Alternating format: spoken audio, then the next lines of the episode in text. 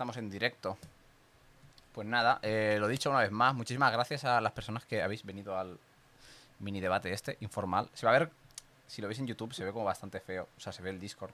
Porque normalmente esto, la gracia sería como tunearlo y que quedara como guay. Pero como va a entrar y salir gente y esto, pues se va a descuajaringar un poco y es como, mira, pues va a ser un poco todo como este canal, que es eh, feo, pero, pero funcional, como que funciona. Pero, pero ya ha empezado el directo, o sea, ya, ya estamos en Ya directo, estamos, me ya. cago en la puta. Pero estamos. vamos a ver, Sergi, una intro, una presentación. Pero es lo que voy a hacer ahora, ¿ves? De hecho, claro, se ha ido. Pues nada. Presentaciones breves de quiénes estamos aquí. Ahora mismo a mi arriba a la derecha tenemos a Sara Porras, que la conoceréis de haber hecho un vídeo aquí en el canal de tema cómic. Ella, tra- mira, ahora está aquí. Ella trabaja en el mundo editorial, ¿no? Del cómic, podríamos decir, Sara. ¿Esto es así? Esto, esto es, ah, actualmente es así. Esto actualmente es así. Eh, de- igualmente, abajo Sí. en comentarios tendréis los enlaces a los respectivos, eh, yo que sé, Instagrams o canales de la gente. Arriba mía tenemos a Mireda Producciones, Rafa, para los amigos, del canal Mireda Producciones.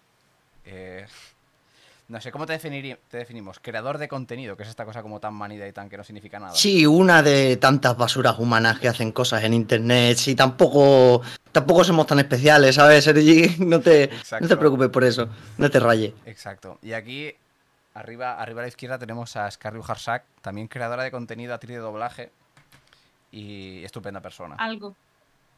Persona. Ante todo, ser humano. Ante todo ser humano. Bueno, en realidad no. En realidad no me identifico mucho con eso, pero da igual. Eso, eso Ah. va para, para, para otro tema. Pues nada, el directo está así de manera súper informal. O sea, lo he llamado como rollo porque consumimos historias, pero tampoco espero que encontremos ninguna, ninguna respuesta de nada. Es, yo quería preguntaros, porque tenéis perfiles relativamente diferentes, pero más o menos parecidos. Es como a vosotros, ¿por qué os gusta ver, yo qué sé, series, películas o lo que sea? O sea, porque si te paras a pensarlo es como bastante loco que nos, nos sentamos y dedicamos X tiempo a saber como sobre las vidas de otras personas. Vosotros cuando buscáis alguna película o alguna serie o algún cómic o algo que os mole, ¿qué es lo que, es lo que os lleva a decir, vale, pues me lo, me lo voy a ver esto? Te voy a dar el, turno a ti, Rafa, que te piras antes. Eh, pues a ver, yo en general veo películas porque a lo mejor no te has dado cuenta, Sergi, pero la vida es una puta mierda un poco. Entonces, en las pelis te cuentan cosas guay o cosas que son puta mierda al nivel de es tan puta mierda que yo me siento bien viendo esto. Así que puedo ocupar mi tiempo viendo estas cosas. Eso está bien.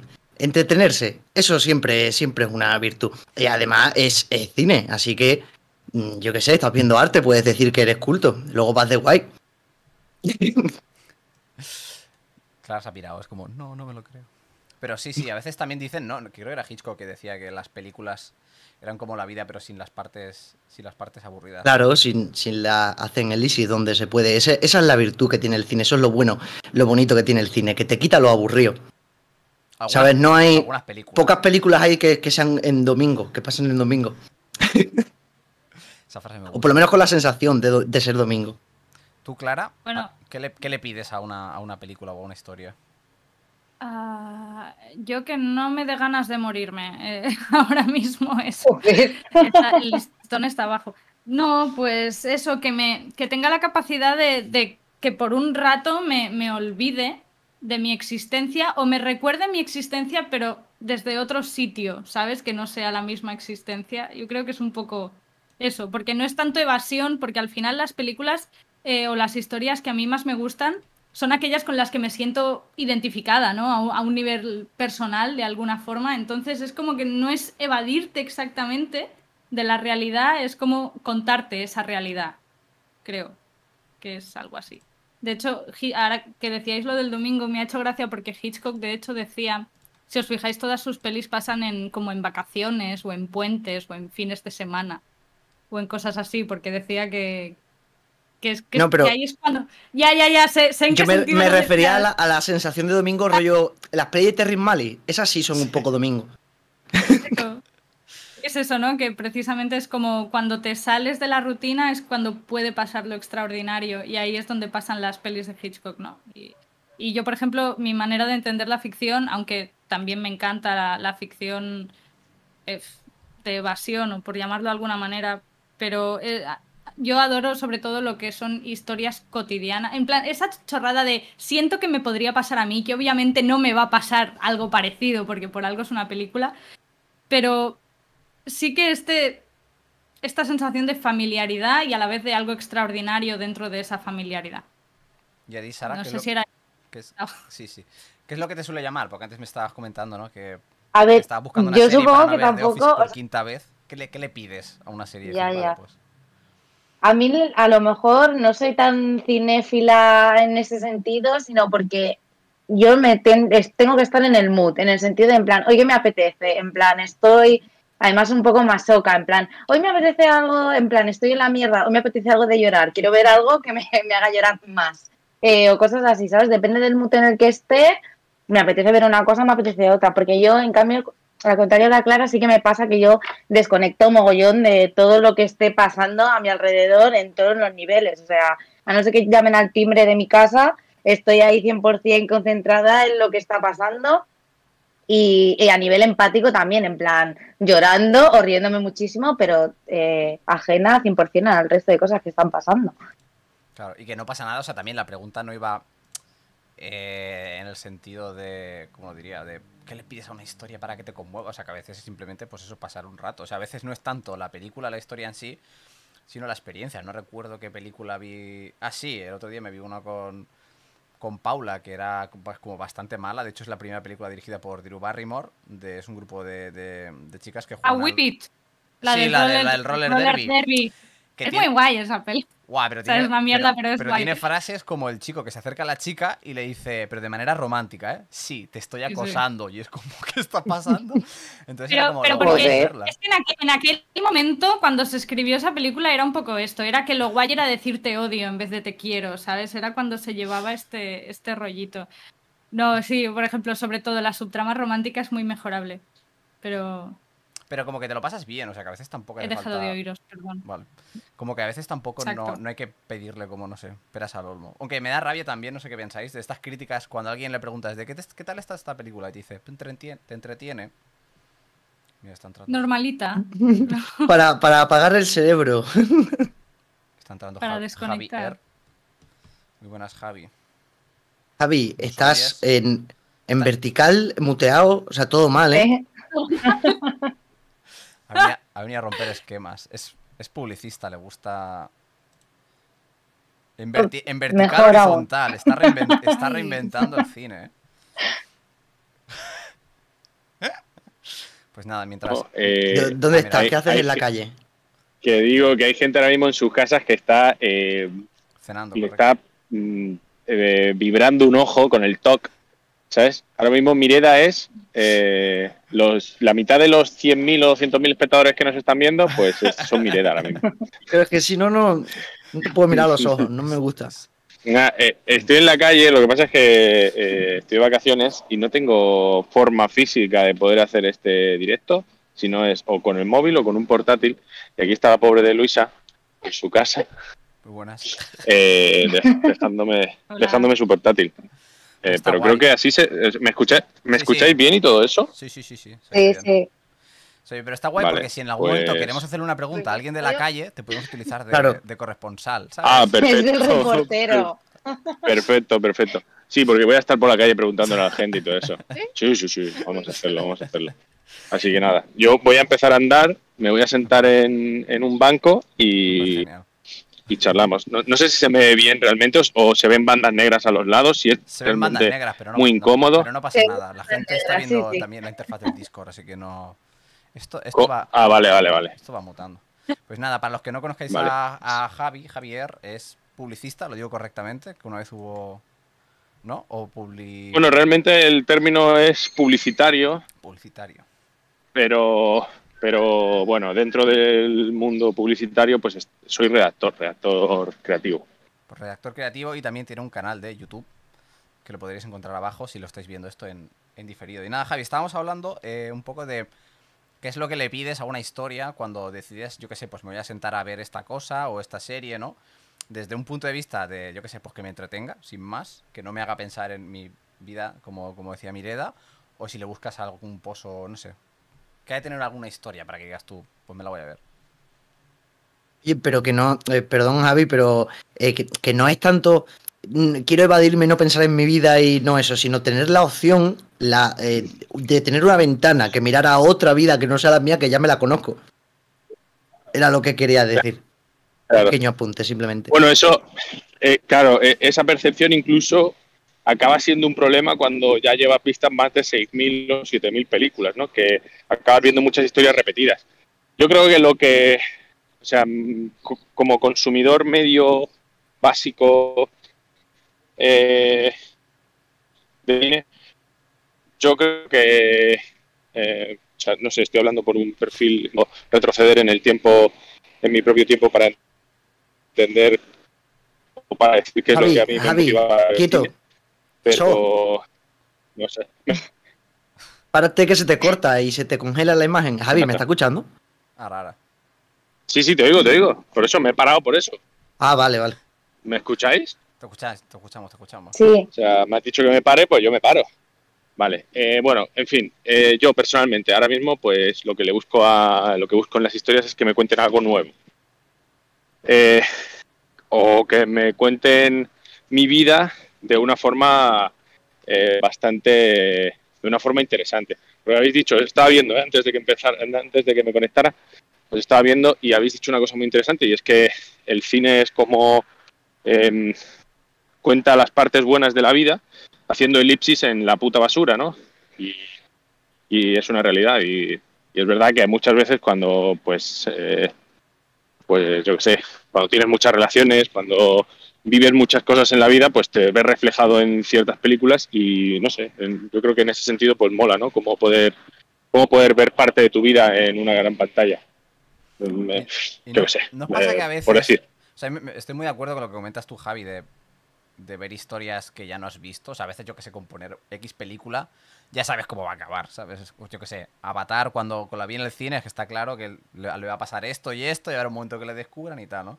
Pero ¿no os pasa que a veces buscando estas cosas nuevas Claro, pero se cae un poco en la que autoritis? teníamos muy fresca Pocahontas. Claro, pero, pero Digo que como que se cae la autoritis de decir, de para, para enseñarte como algo más profundo, se cae precisamente en esto, en hacerlo todo con súper dilatado y súper tal. Yo es que hace poco me vi la, la última de Blade Runner 2 y me da la sensación de que le sobran como 40 minutos. Que es como que la historia está guay y la fotografía es increíble y la música es increíble y tal. Pero como que a veces cae un poco en esta cosa de, si aguanto el plano 10 segundos más, soy mejor autor. No sé si os pasa esto a veces viendo algunas pelis. Con series no, no suele pasar tanto, vaya, creo yo. La cara de Javi. Menos cuando la serie está grabada en, un formato súper panorámico y dices, no, no entiendo por qué, no, ve- no veo la relación entre la historia y el formato que han es- escogido. Eso, e- ese tipo de veces sí digo yo, ahí, tú quieres ser, aparentar ser más de lo que es. Sí, sobre todo cuando es eso, son series de, de tele y... O sea, yo entiendo que también es una decisión creativa, muchas veces el aspect ratio y estas cosas. Pero a veces No, sí, como, sí, a ver, que si está bien usado por mí como- de puta madre, ¿sabes? Pero sí, sí. No sé. Tú, Sara, por ejemplo, que eres a lo mejor, digamos, de un. No sé, no sé cómo decirlo. De un perfil menos cinéfilo, entendida como. como bueno, no sé. sí. Como más. No, o sea, que yo también soy súper normie. Yo te enseño la lista de pelis que he visto este año y me dirías, pues son todas las de Marvel, desgraciado. Yo creo que aquí Rafa, Rafa, Rafa Mireda y, y Clara son las personas que más cine diferente consumen. Pero tú, por ejemplo, ¿qué le buscas? ¿no? Ahora que has empezado, por ejemplo, Community, ¿qué expectativas tenías de, esta serie? Quiero que me hagas estos checks. Bueno, no, supongo que estaba buscando algún tipo, eh, a ver, en este caso en particular, estaba buscando algo, un tipo de humor, pues no sé, diferente a, a- a otras cosas, ¿sabes? En plan, ¿qué tipo de gags o qué tipo de bromas me pueden sorprender de esto que no haya visto ya? ¿Sabes? Porque era un es un formato, o sea, de cosas que sí que ya hemos visto, pero decía en plan, a ver qué, qué me puede sorprender, qué tipo de personajes son y cómo de negro es el humor que pueden meter aquí, ¿sabes? en, en este caso. Luego, por ejemplo, también, ahora que estáis hablando de este tema de tema de formatos, de planos y tal, ahora que también he visto el último, por ejemplo, El cuento de la criada, es una serie que también, por ejemplo, en según qué planos, eh, es como en plan, abusa es como, o es su estilo o esto es muy así, ¿no? En esta, en esta serie. En plan, el estilo de plano de la protagonista frontal manteniendo el plano mm, 3 millones de horas, Y claro, a ti- pero la historia está estupenda. ¿no hay algún momento que... O si no, mira, haci- haciendo otra pregunta. Antes comentabas que me parece muy interesante, ¿no? Que te has visto, yo que sé, de Office cinco veces. ¿Qué es lo que tienen Mm. para vosotros las películas o las cosas que veáis? Que dice películas, dice cómics también, que, que obviamente también, englobando historias en general o videojuegos, lo que queráis. Pero, por ejemplo, la, la película que más veces hayáis visto o el libro que más veces os ha- habéis leído, ¿por qué, ¿por qué lo hacéis esto? Rafa, por ejemplo, tú que te piras antes. Hombre, yo me- igual me vas a decir, vaya mierda de respuesta, pero Porque porque, nos gusta, claro. O sea, ¿qué, qué, qué pretendes que te diga? Pero, por ejemplo, lo lo voy a enfocar de otra manera. Porque a mí últimamente, y cuando digo últimamente, a lo mejor son los últimos 5 o 6 años, me parece, no me parece más interesante, pero cuando me siento a ver una peli, casi que prefiero ponerme una que ya he visto, que ya sé que me gusta, a arriesgarme a una nueva. No sé si os pasa lo mismo. O sea, estoy como de un vago de descubrir cosas nuevas, porque me da la sensación de que muchas veces como que de que pierdo mi tiempo. Digo, pues me voy a poner otra vez Inside Out, o me voy a poner otra vez Jurassic Park, porque sé que esto me gusta. Y mi cerebro dice, esto está guay, y empieza así como a aplaudir y tal. Esa No, es la porque a lo trampa de la plataforma. Pero como que buscas la emoción, ¿no? Supongo que tú lo que has sentido o, o lo que o, o cómo te sientes de bien o, lo que te gusta de o la emoción que te hace sentir esa película o ese libro o lo que sea, como que le estás buscando sentirla otra vez, ¿no? En plan, yo sé que viendo esto me gusta y me siento bien y me río o lloro o lo que sea y me siento a gusto, pero me siento a gusto con esta historia, es en plan, buscas volver a, a vivir esa, esa emoción, ¿no? A volver, a volver a encontrarte con eso, un poco. Claro, leyendo lo que pone por aquí por el chat, que por cierto que lo acabo de ver ahora, que preguntan, ¿para cuándo se va a unir Maquiavelo? Pues hoy, hoy no está invitado, pero si se quiere apuntar, invitado está. Y nada, ¿Y no te pasa, Sergi, de, de recordar un día que lo pasaste muy bien y decir, ojalá pudiera volver a, vi- a vivir ese día? Pues eso es lo que pasa con las pelis que nos gustan, que las vuelves a ver y a lo mejor eh, no es tanto la propia peli, sino el cómo me sentía viéndola, muchas veces. Claro, claro. ¿Y no os ha pasado alguna vez de verla otra vez? Y para, o sea, no solo a peor, pero como que, un poco como la droga, como que ya has desarrollado la tolerancia cuando escuchas una canción que te gusta mucho. Y no sé, a mí me pasa mucho, no sé, son paranoias de las que solo, solo pienso yo o Javi. ¿Qué opinas de esto?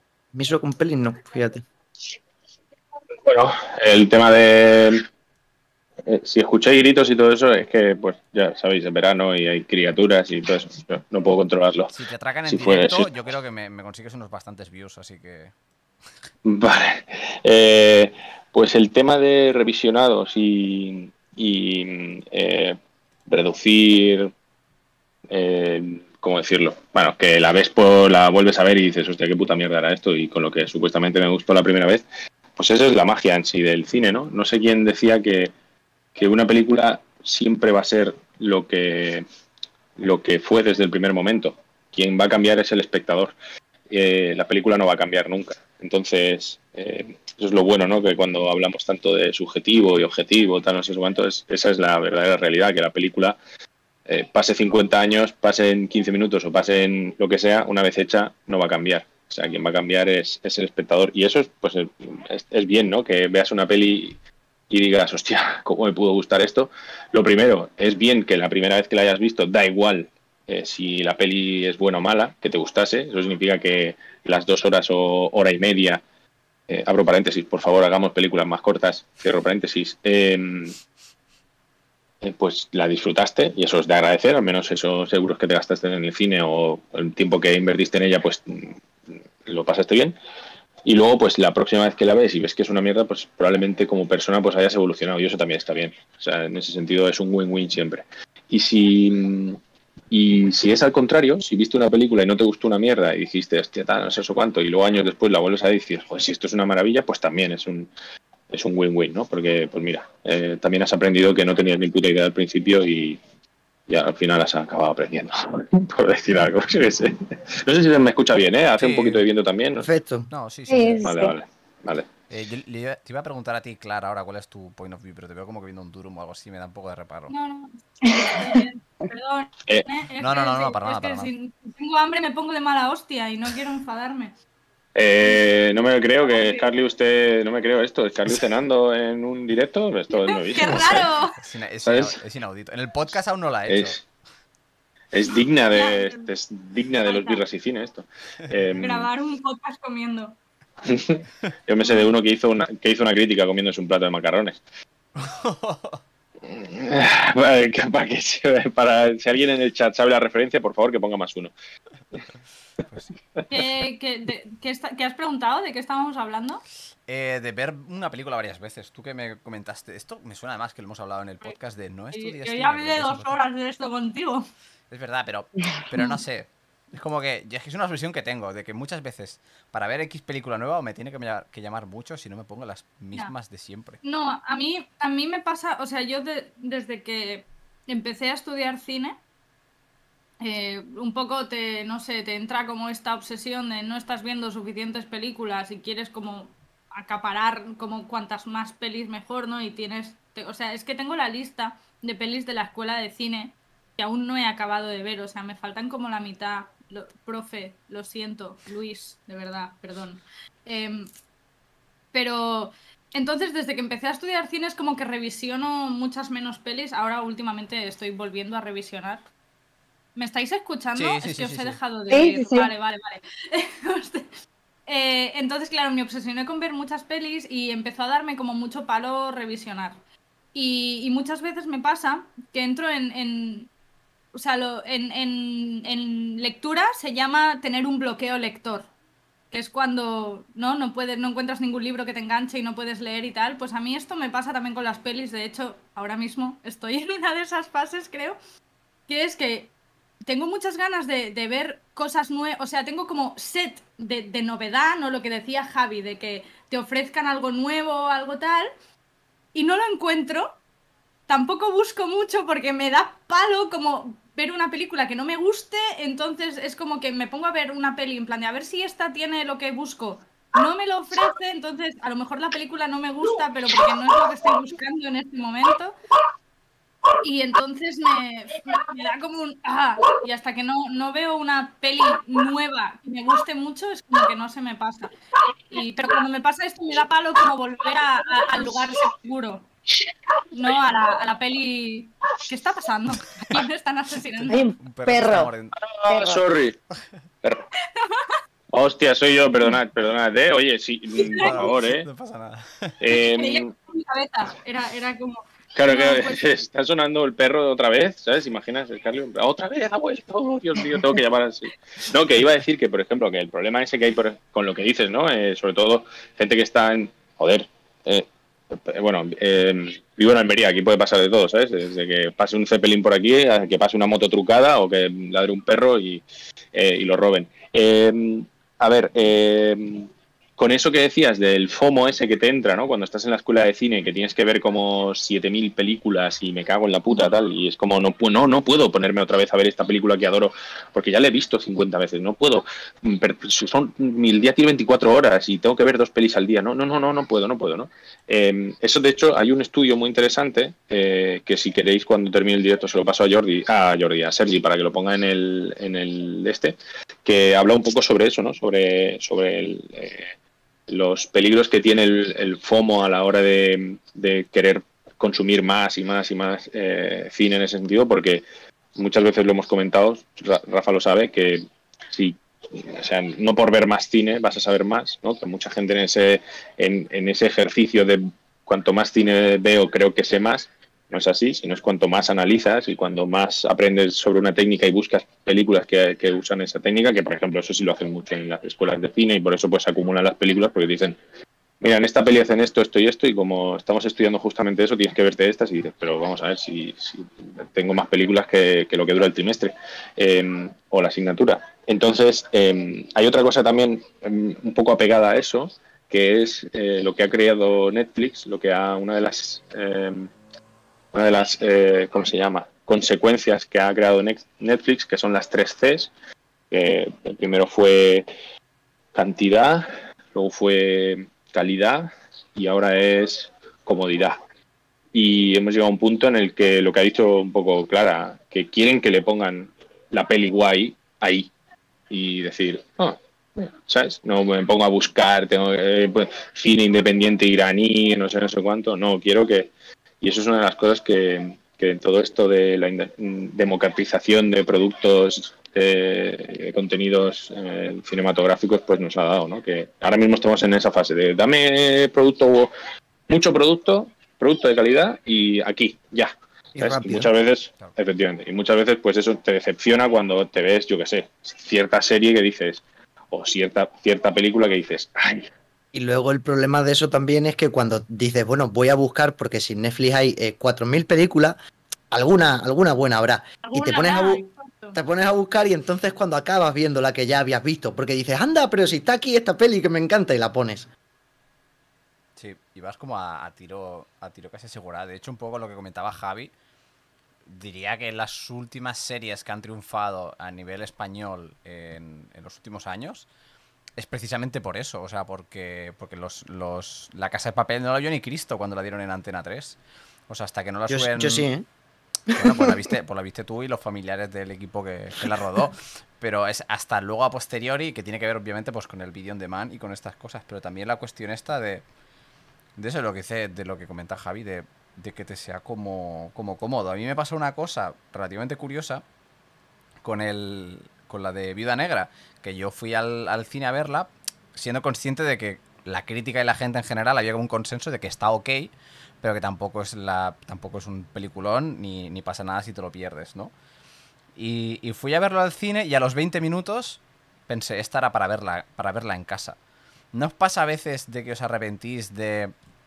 O sea, quien dice ir al cine dice comprarse X cómic, que con los cómics también pasa, que como son caros, de que ves alguno de, guau, es que este lo han... Yo qué sé, no me he leído el Linkal, pero el Linkal, no sé qué, guau, guau, tomo no sé qué de 40 euros, te dejan los 40 napos y dices tú, pero qué... ¿Qué es esta basura? Sara, Sara siente, no sé si tienes algún caso de haberte comprado algo y decir, pues, pero si esto era guay. Pero, pero eso es como lo que estabas comentando.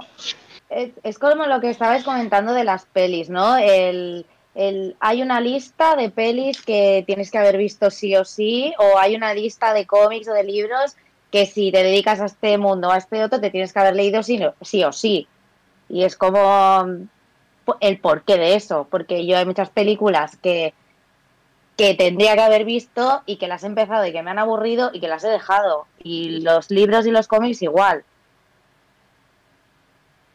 Mm, No sé. Respecto a eso que, que comenta Sara, hace unas semanas empecé a ver un documental sobre, sobre un festival de cine, no sé si es Tribeca o, o alguno de estos de Nueva York, y, y decía uno de los que comentaba en el documental, decía, hostia, eh, lo bueno que te encuentras, es que no sé si es ese, veo tanta, ah, no, no sé, ¿no? Pero una de las cosas que me llamó mucho la atención decía, eh, hemos llegado a un punto en el cual eh, hay tanto contenido que todo el mundo cree que todo el mundo está eh, es, es subjetivo de ese contenido, ¿no? Entonces dices, ah, mira, esto es muy no sé quién, esto es muy no sé cuánto.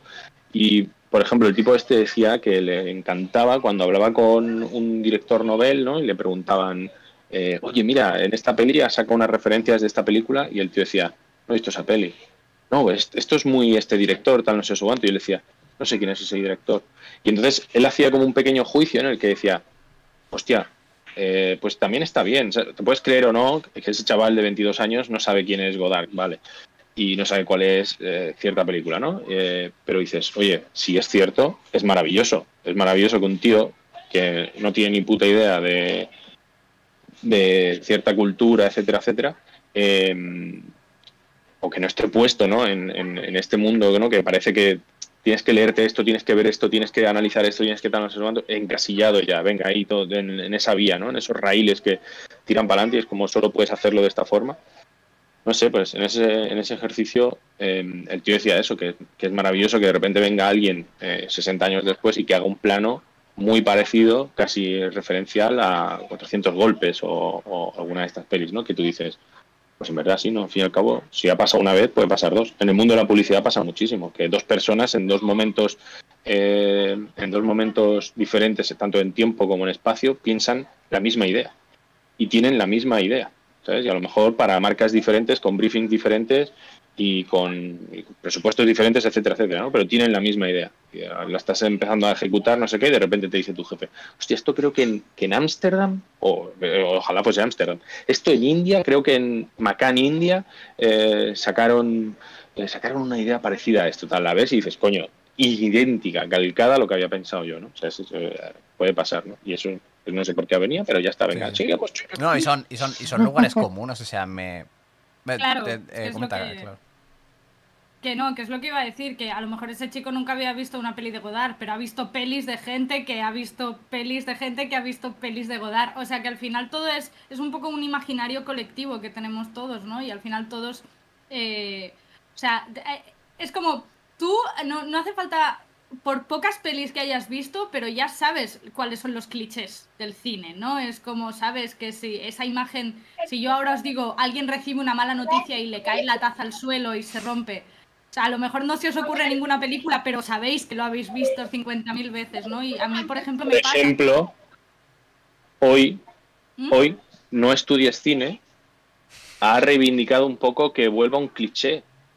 Es Esa gente, esa, ge- esa, Esa gente, gente. esa gente de no estudies cine que, que es tan- está tan en contra del cliché, ¿no? Y de sobre explotar el cliché, pues hoy quiere, de repente dice que vuelvan las arenas movedizas. y Arenas dices, movedizas. Pero porque ya no están de moda. Nunca, ¿Cuándo ver, hubo- los- la última peli con arenas movedizas fue el episodio 9 de Star Wars. ¿Queréis otro? Hostia, Episodio- Yo no. bueno, ahora me meto para adentro.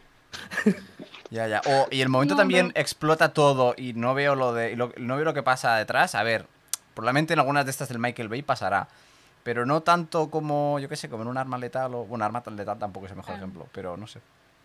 Pero es No, cierto pero que a veces pasa que dices decir- tú, hostia, es verdad, las serenas movedizas. ¿Qué fue de ellas, no? Es como antes ¿Qué era como que toda la peli tenía.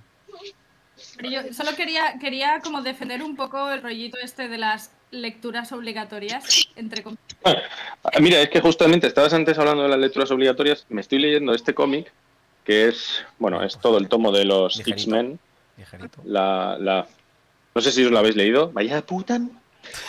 Bueno, Pero ya eh, pasa, ya muy pasa. clásico. La, Envejece. la palabra es mu- muy clásico. Y segura- seguramente cuando saltan es como voy a saltar más alto que nadie para que tal, que no sé qué. Y cuando el otro le ataca, te Oh. voy a atacar para que mi ataque no sé qué. Y el otro, ah, me está Sí. atacando con su ataque atacador. Mm. Oh, Dios. Sí, su- su ataque atacador mola muchísimo. Oh, Dios. Pero- eh, ¿Creéis que la patrulla X saldrá de esta, tal, no sé qué? Y tú dices, cabrón, me quedan Tan, 400 tan, páginas más, ¿sabes? ¿A ti ¿Qué te parece? No, pero, o sea, yo por un lado sí que creo que, que hay un poco que no desmitificar, pero bueno, que al final, pues estas lecturas obligatorias están constatadas por eh, la historia del arte y de las artes, y la historia del arte la han escrito cuatro señores, y obviamente ni, ni ellos tienen la razón absoluta, ni esa es la única historia del arte y tal. Entonces es como. eh, pero por otro lado, yo creo que, que, por ejemplo, no en cine, que pues tienes que verte El Padrino y otras 100 películas así que son como muy clásicas. eh, yo, por ejemplo, a mí, bueno, es que a mí me, lo de hacerme listas de cosas que tengo que leer me gusta, luego no las leo nunca, pero me, me gusta como queda muy bonito y de vez en cuando tachar en plan de, ja, esta ya la he visto. Em, pero creo que también hay que hacerlo por un, sobre todo en las escuelas de cine, por ejemplo, en las escuelas de cine hay gente muy flipada que se cree que está inventando el cine. Y es como, y se- ¿no? Y te hacen una cosa con la cámara y dicen, mira esto que acabo de hacer yo, no lo ha hecho nadie nunca. Y es como, chato, tienes aquí Si no lo- siete películas donde lo han hecho. Y luego, y luego el, el- el mejor discurso a esto no lo ha hecho nadie nunca es como si no lo han hecho será por algo, crack. Claro, también, exacto. Entonces, a mí me mola este rollo de las lecturas obligatorias, o sea, no tanto como para decir, es que tienes que verlas y si no las has visto, no eres cinéfilo de verdad o no te gusta la lectura o no te gustan los cómics, o sea, no en ese sentido, sino porque si son clásicos y son tan conocidos, obviamente han influenciado y han significado algo en su momento y también para verlos tú y, decidir si para ti signific- significan eso o no, o si crees que, yo qué sé, en plan de, oye, pues esta obra en su momento tal, pero de verdad que no ha sido superada por sus predecesores con creces, ¿no? O cosas. También yo creo que para, para mm, eh, crearte un, cri- un juicio crítico, o como se diga, un pensamiento crítico, va bien, y sobre todo para bajarte un poco de la nube. O sea, a mí eh, ver cine mudo me pareció súper guay porque fue como, joder, todas estas cosas que me pensaba que eran tan modernas ya las estaban haciendo en los años 20, ¿sabes? Entonces también como creo que te da una nueva perspectiva de, de las cosas. Y sobre todo creo que eso, que eh, con todo el tema este de los carnets de cinéfilo y tal, yo tengo opiniones que no digo porque no quiero que me linchen. Pero una cosa es, o sea, quiero decir, pero una cosa es que te guste ver pelis y que disfrutes del cine y tal, pero si te interesa, si quieres ser un entendido de, de historia del cine o de cómo se ha desarrollado, pues claro que tienes que conocer ciertas, ciertas cosas. Quiero decir, porque, ¿sabes? Si, si, si lo eres en ese sentido, es como, si te gusta leer, pues ya está, léete lo que te dé la gana, pero si vas de erudito de la literatura, pues digo yo que tendrás que conocer el Quijote, al menos conocerla, ¿sabes? Pero es un poco esa, esa sensación. Claro, yo quería, El, el- quería aprovechar para, sí, para no. preguntaros, porque lo, lo desconozco, de tanto Mireda, bueno, No quiero, no quiero. Tanto eh, Mireda Ahora, como, como tú, Javi, Ahora, ahora. si habéis escrito, si habéis hecho alguna cosa de ficción por, o sea, por gusto, yo que sé, que me haya tocado en la escuela o lo que sea, pero y si es el caso, ¿qué es lo que, qué es lo que habéis hecho y, y por qué eso en concreto? ¿Tu caso, Mireda, antes de que desaparezcas?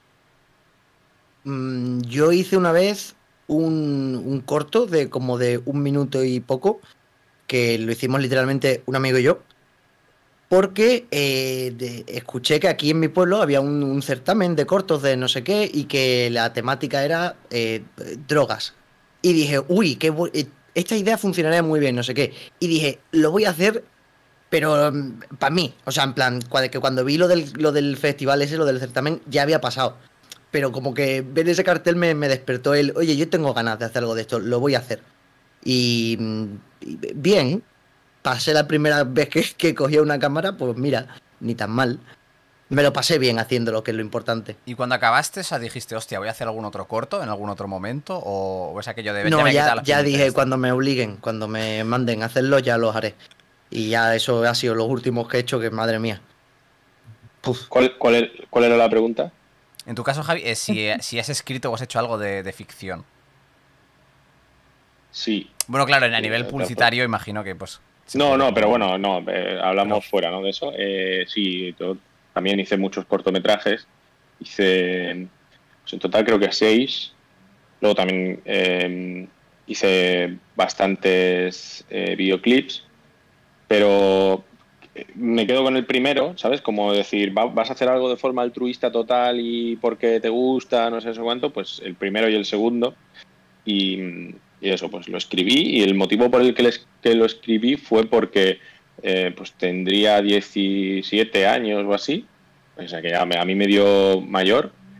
Eh, vi el caso Slevin, vi esa película, que de hecho es una película que le tengo muchísimo cariño, tiene sus fallos, igual tal, no sé cuánto, pero que le- me gusta mucho, le tengo mucho cariño a esa película. Y dije, vamos, luego años después, revisionando el corto, pues lo que pensé en ese momento creo que era, voy a copiar esta película. voy a hacer mi versión de esta película. Y así hice, engañé a dos o tres amigos, eh, pillé un par de cámaras en la escuela de imagen y sonido y, y ahí me puse a, a trajinar durante dos fines de semana y hicimos un cortometraje.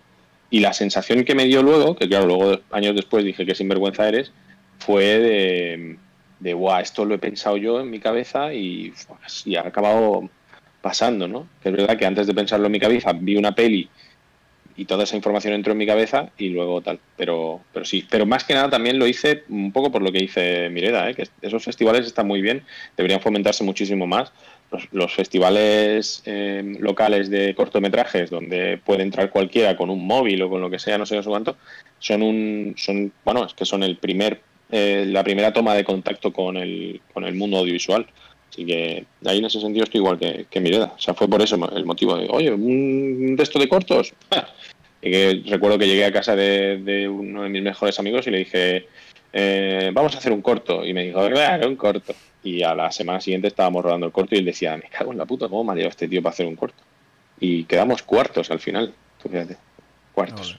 Pero sí, sí, en, en- Se me, ha- se me ha olvidado eh, que yo cuando tenía 12 años hacía mm, vídeos de stop motion con Playmobil. Eso también. Lo que pasa es que ahí había menos, menos parte creativa, porque cogía escenas de peli y usaba el audio y las recreaba con muñecos.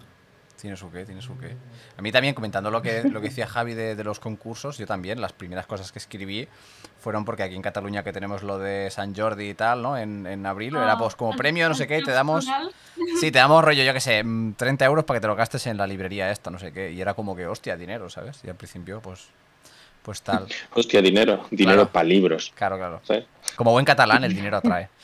Entonces, eh, Sí. quería entrar eh, en, eh, contigo, Sara, a nivel como creativo, ¿no? Porque tú ilustras, pero también eh, escribes cuentos, cuentos infantiles, ¿no? Y me, me llama como mucho la atención el escribir algo que tú no seas el target. O sea, tú a priori, obviamente, pues te... te o sea, te, tiene, que- te, te interesará el tema y te gustará y tal, pero por ejemplo, en, en- en mi caso, y no por hablar de mi libro, ¿no? Pero con Fandogamia, que el cómic que hemos hecho es infantil, lo quieras que no, a veces te salen de, guau, pues ahora estaría guay una escena gore de no sé qué, y dices tú, no, gore no, porque esto es para niños. Entonces, me gustaría saber como cuál es tu proceso creativo de qué te gusta, qué no te gusta, a la hora de consumir libros infantiles, que pues que sé que lo haces. No, pero claro, tú no eres como A ver, target, yo, ¿cómo lo yo, analizas?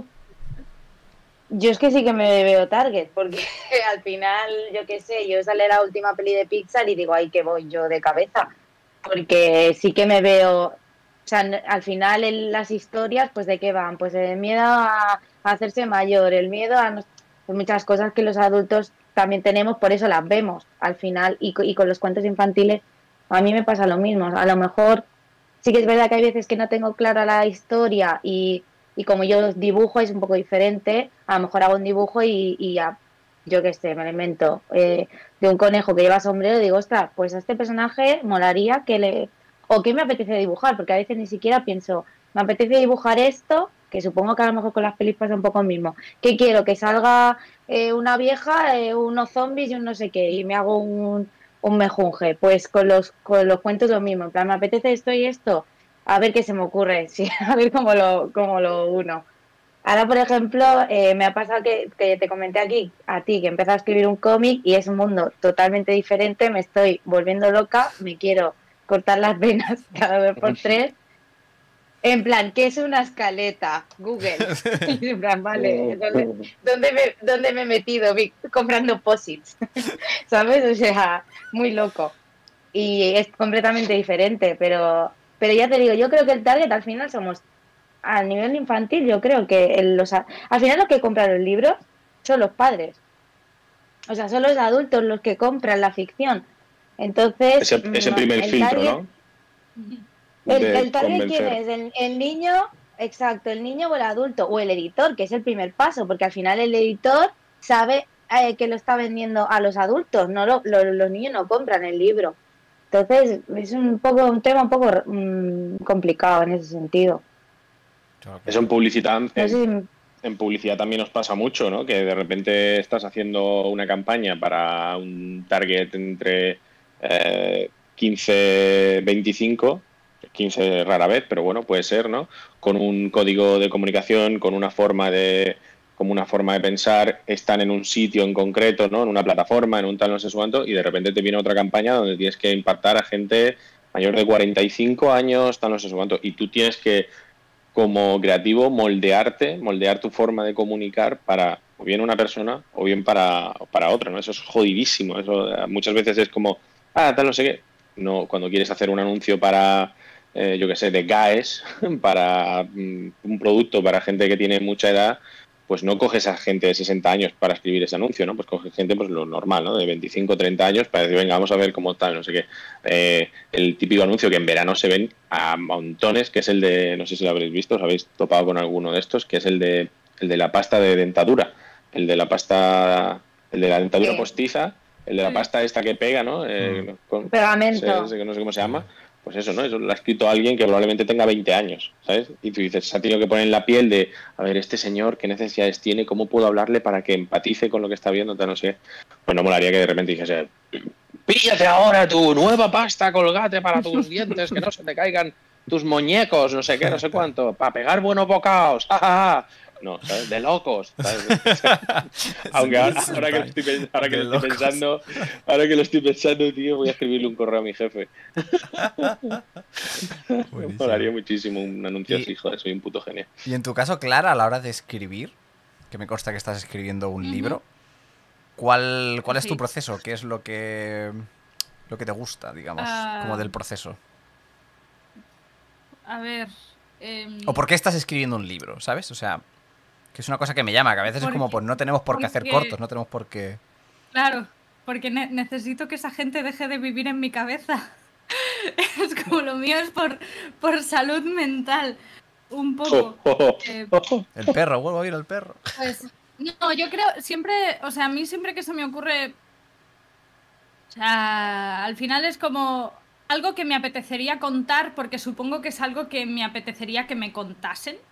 O sea, es como algo así, o sea, yo disfruto mucho pues consumiendo historias, ¿no? Y eso, y, y, mm, metiéndome dentro de- del mundo que ha creado pues esta persona en esta película o, o en esta novela. Y, y desde pequeña he pensado que, que a mí me gustaría hacer lo mismo. Y, y no sé, yo llevo escribiendo desde. No sé, desde antes que me gustase leer. Creo que me gustó antes escribir que leer. Pues Es que decías, yo escribía antes de saber leer, ¿sabes? No, Ya- Leer. ya Pero, como, pero que yo, ta- yo tardé en que me gustase leer. Yo no me puse a leer así ávidamente hasta los. hasta Harry Potter, hasta los 9, 10 años. Y, pero antes. Mira, eso que has dicho, Eso que has dicho, Clara, es maravilloso porque mucha gente le, le mete mucho hate a Harry Potter, pero sin embargo Harry Pero. Potter y, y todo ese tipo de obras son iniciación al mundo de la lectura. Totalmente. Y yo, mira que lo habían intentado, ¿eh? Mi- mis padres, porque yo le, le- leía muy bien, o sea, en el colegio cuando había que leer en voz alta y tal, yo leía muy bien y me leía todas las lecturas obliga- obligatorias y tal, pero, pero como que nada me hacía clic, ¿sabes? Era como que no leer, no, no, me parecía muy aburrido y de repente fue leer las, la primera página de Harry Potter y la cámara secreta, sí, yo empecé por la cámara secreta. Y fue como, ¡oh Dios mío! Fuisteis al mismo Es que ya empieza, Yo por empieza más al grano. Azkaban, en plan, ¿qué está pasando? ¿Quién es esta gente? No, es, Claro. es guay, porque ya, ya te, te mete ahí en medio y fue como, oh Dios mío, no sé. Y, y- y además la cámara secreta empieza como Harry Potter cantándose cumpleaños feliz a sí mismo. Y me pareció como tan patética esa imagen. Y Debajo de, debajo de una escalera, ¿no? Encima de todo. Sí, como él ahí el patio, en plan, me deseo a mí mismo, cumpleaños, y me hizo mucha gracia. Y de repente me estaba leyendo con un libro que era algo que nunca había pasado. Y fue como, Dios, esto es, esto es la hostia, ¿no? Yo creo que todo tiene que hacerte clic, ¿no? Igual que los que amamos el cine, a lo mejor no es una peli, pero es como un conjunto de pelis que vemos que realmente vemos que nos, que nos hablan de una forma especial, ¿no? Y entonces yo, Y eso yo es bueno. como, No, digo que eso, que eso que has comentado es bueno para, para comentarlo, porque lo que dices, ¿eh? no, es, no es solo una peli, son varias, pero sí es verdad que hay una película que dices, hostia, aquí hay algo más. Claro, sí, no, son diferentes aspectos. O sea, yo siempre, ¿no? En plan, ¿qué, ¿cuál es la gente que dice, esta es la película que hizo que me quisiese dedicar al cine? Es como yo no tengo una película, pero sí que tengo varias en distinto, que afectan a distintos aspectos, ¿no? De lo que implica contar historias. Y, y yo creo que en el momento, fue un poco en el momento en el que consumí, empecé a consumir libros que realmente decía, Dios, qué guay es esto, que a mí me entraban ganas de, de hacer eso también, ¿sabes? Como de, de hacer eso por alguien, en plan de, joder, este autor es como, me ha salvado un poco la vida escribiendo esto, porque estoy pasándomelo tan bien consumiendo esto que ha creado, que es como yo quiero hacer lo mismo. Justamente... Bueno, y eso y que no, Y era lo, lo siguiente que iba a comentar, que digo, no sé si a veces me, a mí me pasa y no sé si os pasa al resto, que es como un poco locura de decir eso, que te sientes como en deuda. O sea, hace poco yo escribí la novela esta de Malditos Goblins, ya está, dije, pues mira, me lo he quitado encima y ya está. No creo que a priori escriba más novelas próximamente. Y me he leído eh, la primera novela de Mistborn del Brandon Sanderson y me gustó tanto que es como que, que, ganas. que pensé, no, o sea, es como que me entró ganas, pero pensé, hijo de puta, ahora me va a tocar escribir una novela. Y es como súper loco, porque nadie me obliga a escribir una novela, ¿sabes? Pero como que me sentía en deuda de decir, hostia, este hijo de puta me ha demostrado que esto se puede hacer. Yo ahora lo tengo que hacer también. Sí. No sé si os, si, os, si os pasa, Mireda, antes de que. Sí, sí, eh, de- además me, me voy a tener que ir ya porque Mm, son casi claro. en punto. Sí, sí, sí, sí. Em, precisamente, o sea, eso es el. eh, cuando éramos niños y jugábamos con muñecos y esas cosas, ese sentimiento de querer expresarte, al fin y al cabo, ese creativo es exactamente eso: es voy a jugar, voy a inventarme personajes en vez de muñecos, te los, te los imaginas, es un poco más, más psicótico, pero es, es el mismo proceso prácticamente. De hecho, yo cuando, cuando era pequeño, eh, con los muñecos, y tenía que a lo mejor ir a otro cuarto por otro muñeco o lo que sea, o ir al baño o hacer una pausa por lo que fuera, eh, eh, me imaginaba que metía publicidad. Digo, este, el corte para, pu- para publicidad. Luego la historia ya sigue después. Dios, chaval, hacer ese ejercicio, ¿eh? Buenísima, ¿eh? Pero yo, o sea, yo, a ver, lo hacía porque yo lo que yo consumía mucha tele, consumía Claro. mucha. Y entonces al final, pues juegas replicando historias, im- imitando historias, y al final eso es un poco. Forma parte de la narrativa Juegas al con final. las, las dices. normas, claro, eliges unas Claro. normas para contar esa historia. Claro, claro, y luego cuando acababa la historia, pues le metía créditos, menos si ya era la hora de cenar, pues que no me pillaba bien. Volvemos sí. en siete minutos. Yo creía, o sea, yo. eh, esto es una cosa que obviamente, pues en su momento no te das cuenta porque eres un niño, pero. Además que sí, Javi, porque yo hacía hasta la sintonía de Antena 3 del- de la cortinilla, el tin, tin, tin, tin que tenían antes. Pero, pero luego, eh, cuando ya me di cuenta de mayor de, hostia, yo jugaba así a los muñecos, pensaba, "Ah, a lo mejor era un niño un poco raro. Pero hablándolo con otros amigos me han dicho, pues yo hacía lo mismo, digo, menos menos mal, no estoy solo, no es mal. Claro, claro. Y, y bueno, ya dicho esto, sí me voy a, te- voy a tener sí. que abandonar gente. Sí, sí. Pues nada, Ya- muchísimas ya gracias nos por vemos. venido, Rafa. Eh, nada, a ti la siguiente vez que sea un día que no sea jueves y luego. me Correcto. pueda quedar más tiempo, porfa. Correcto, correcto. Y es que era, era- Muchísimos o- o- besos. O, lo hacía hoy o no lo hacía, pero merci. No Queda te bien. preocupes. Adeu. Venga, chavales, hasta luego. luego, buenas noches. Hasta luego, niño. Chao. Buenas noches. Pero sí, comentando lo que dice Rafa, yo me acuerdo que jugaba a. O sea, en casa de mis abuelos, que a veces me. Ahora sonar esto como un poco tercermundista, pero no es el caso. Pero en casa de mis abuelos, que no había juguetes ni nada, jugaba con las fichas. O sea, tenían un dominó. Y jugaba con las fichas de dominó. Y me montaba cada película en mi cabeza con las fichas de dominó. Rollo que la caja era un tren, ¿sabes? Y tenían que. ¡pup! Y se subían encima de tal, no sé qué. Que ahora esto era un trampolín y, tal, ¿no? Como que proyectas un montón de cosas y esto. Y esto no sé santo de qué venía. Ah, sí, con lo de si os sentís en, deuda, ¿no? Tú, Clara, has dicho que sí. No sé si el, el resto estáis igual de Yo locos o creo no. que sí. Es, es una, es una mezcla, es raro porque es una mezcla de, de egocentrismo y a la vez mm, de deuda, ¿sabes? O sea, son como las dos cosas. Porque es como, también es un poco el punto este de creerte que lo que tú te estás imaginando merece ser contado. O sea, yo creo que todos los artistas tenemos como un puntito vanidoso porque es como, yo voy a contar esto, porque esto, esto es guay, ¿sabes? Entonces, claro, es como que te lo tienes que creer un poco, independientemente de que luego sea guay o no, pero si no te lo crees tú, o sea, si tú no, eres el primero que, que está convencido de que esa historia merece ser contada, no, esa historia no sale para adelante. Claro, y, y es tan importante la autocrítica y también, como no, el criterio a la hora de poder contar una historia y sobre todo entender que la historia que estás contando es interesante para alguien. Porque claro, si eres una persona que, me pongo caso, ¿vale? Eh, chaval, 27 años, que eh, vive en un pueblo de 600 habitantes, ¿vale? Y de repente decide hacer una peli de, pues de, de, de, yo qué sé, de, de, la vida en el pueblo, ¿no? O sea, no sé si sería más una peli documental, etcétera, etcétera. Mm, pero mm, además es el perfil de persona de no ha vivido mucho. O sea, él a lo único que se dedica es a vivir de recoger la aceituna y la almendra según en cada periodo de, del año y ya. Y de repente pues vi una peli y dice, pues yo voy a hacer una película aquí sobre mi pueblo, no sé, no sé cuánto, ¿no? Y coge la cámara del móvil y empieza a rodar una película tal. Eh, pues él dice, he hecho una peli, ¿sabes? He hecho una peli o he hecho un documental o he hecho lo que sea, tal, no sé qué. El problema es que eso que has contado, la historia que has contado, pues no es interesante. Y aquí es donde eh, pues la autocrítica y el criterio pues, es, pues mm, requiere, ¿no? Y sobre todo mm, también un poquito de conocimiento de cómo funcionan las historias, ¿vale? Y qué es lo que realmente interesa de una historia.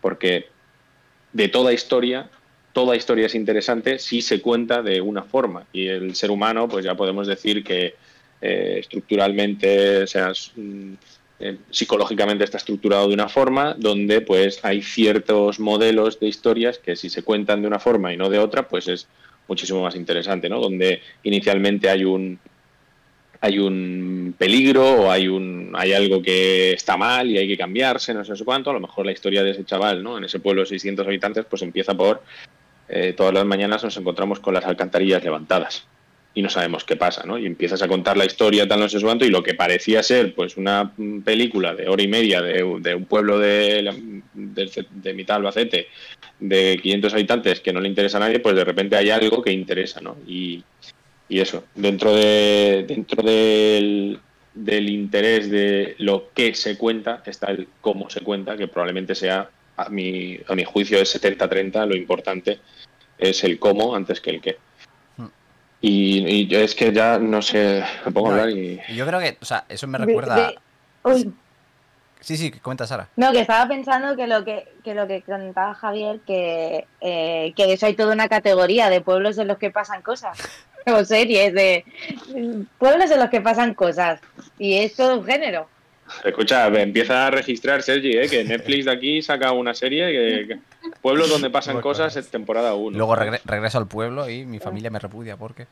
No, pero sí, eh, hace, hace bastante, pero recuerdo haber leído un comentario en Twitter del guionista David Muñoz, que me gusta mucho, que dice, el problema que tienen muchas historias es que el tema es interesante, pero la manera en la que está contada no. Y a veces pasa que tienes, es que, guau, es que el dilema del no sé qué, no sé cuántos, pero los personajes, o el conflicto, o el cómo está planteado, la historia en sí, no es interesante. Yo una de las cosas que me he dado cuenta de los errores más habituales de gente que empieza a escribir es precisamente eso, es que quiero contar una historia en el que se hable de, yo qué sé, me lo invento, lo malo que es el maltrato o lo que sea tal, y el maltrato es malo y lo que quieras.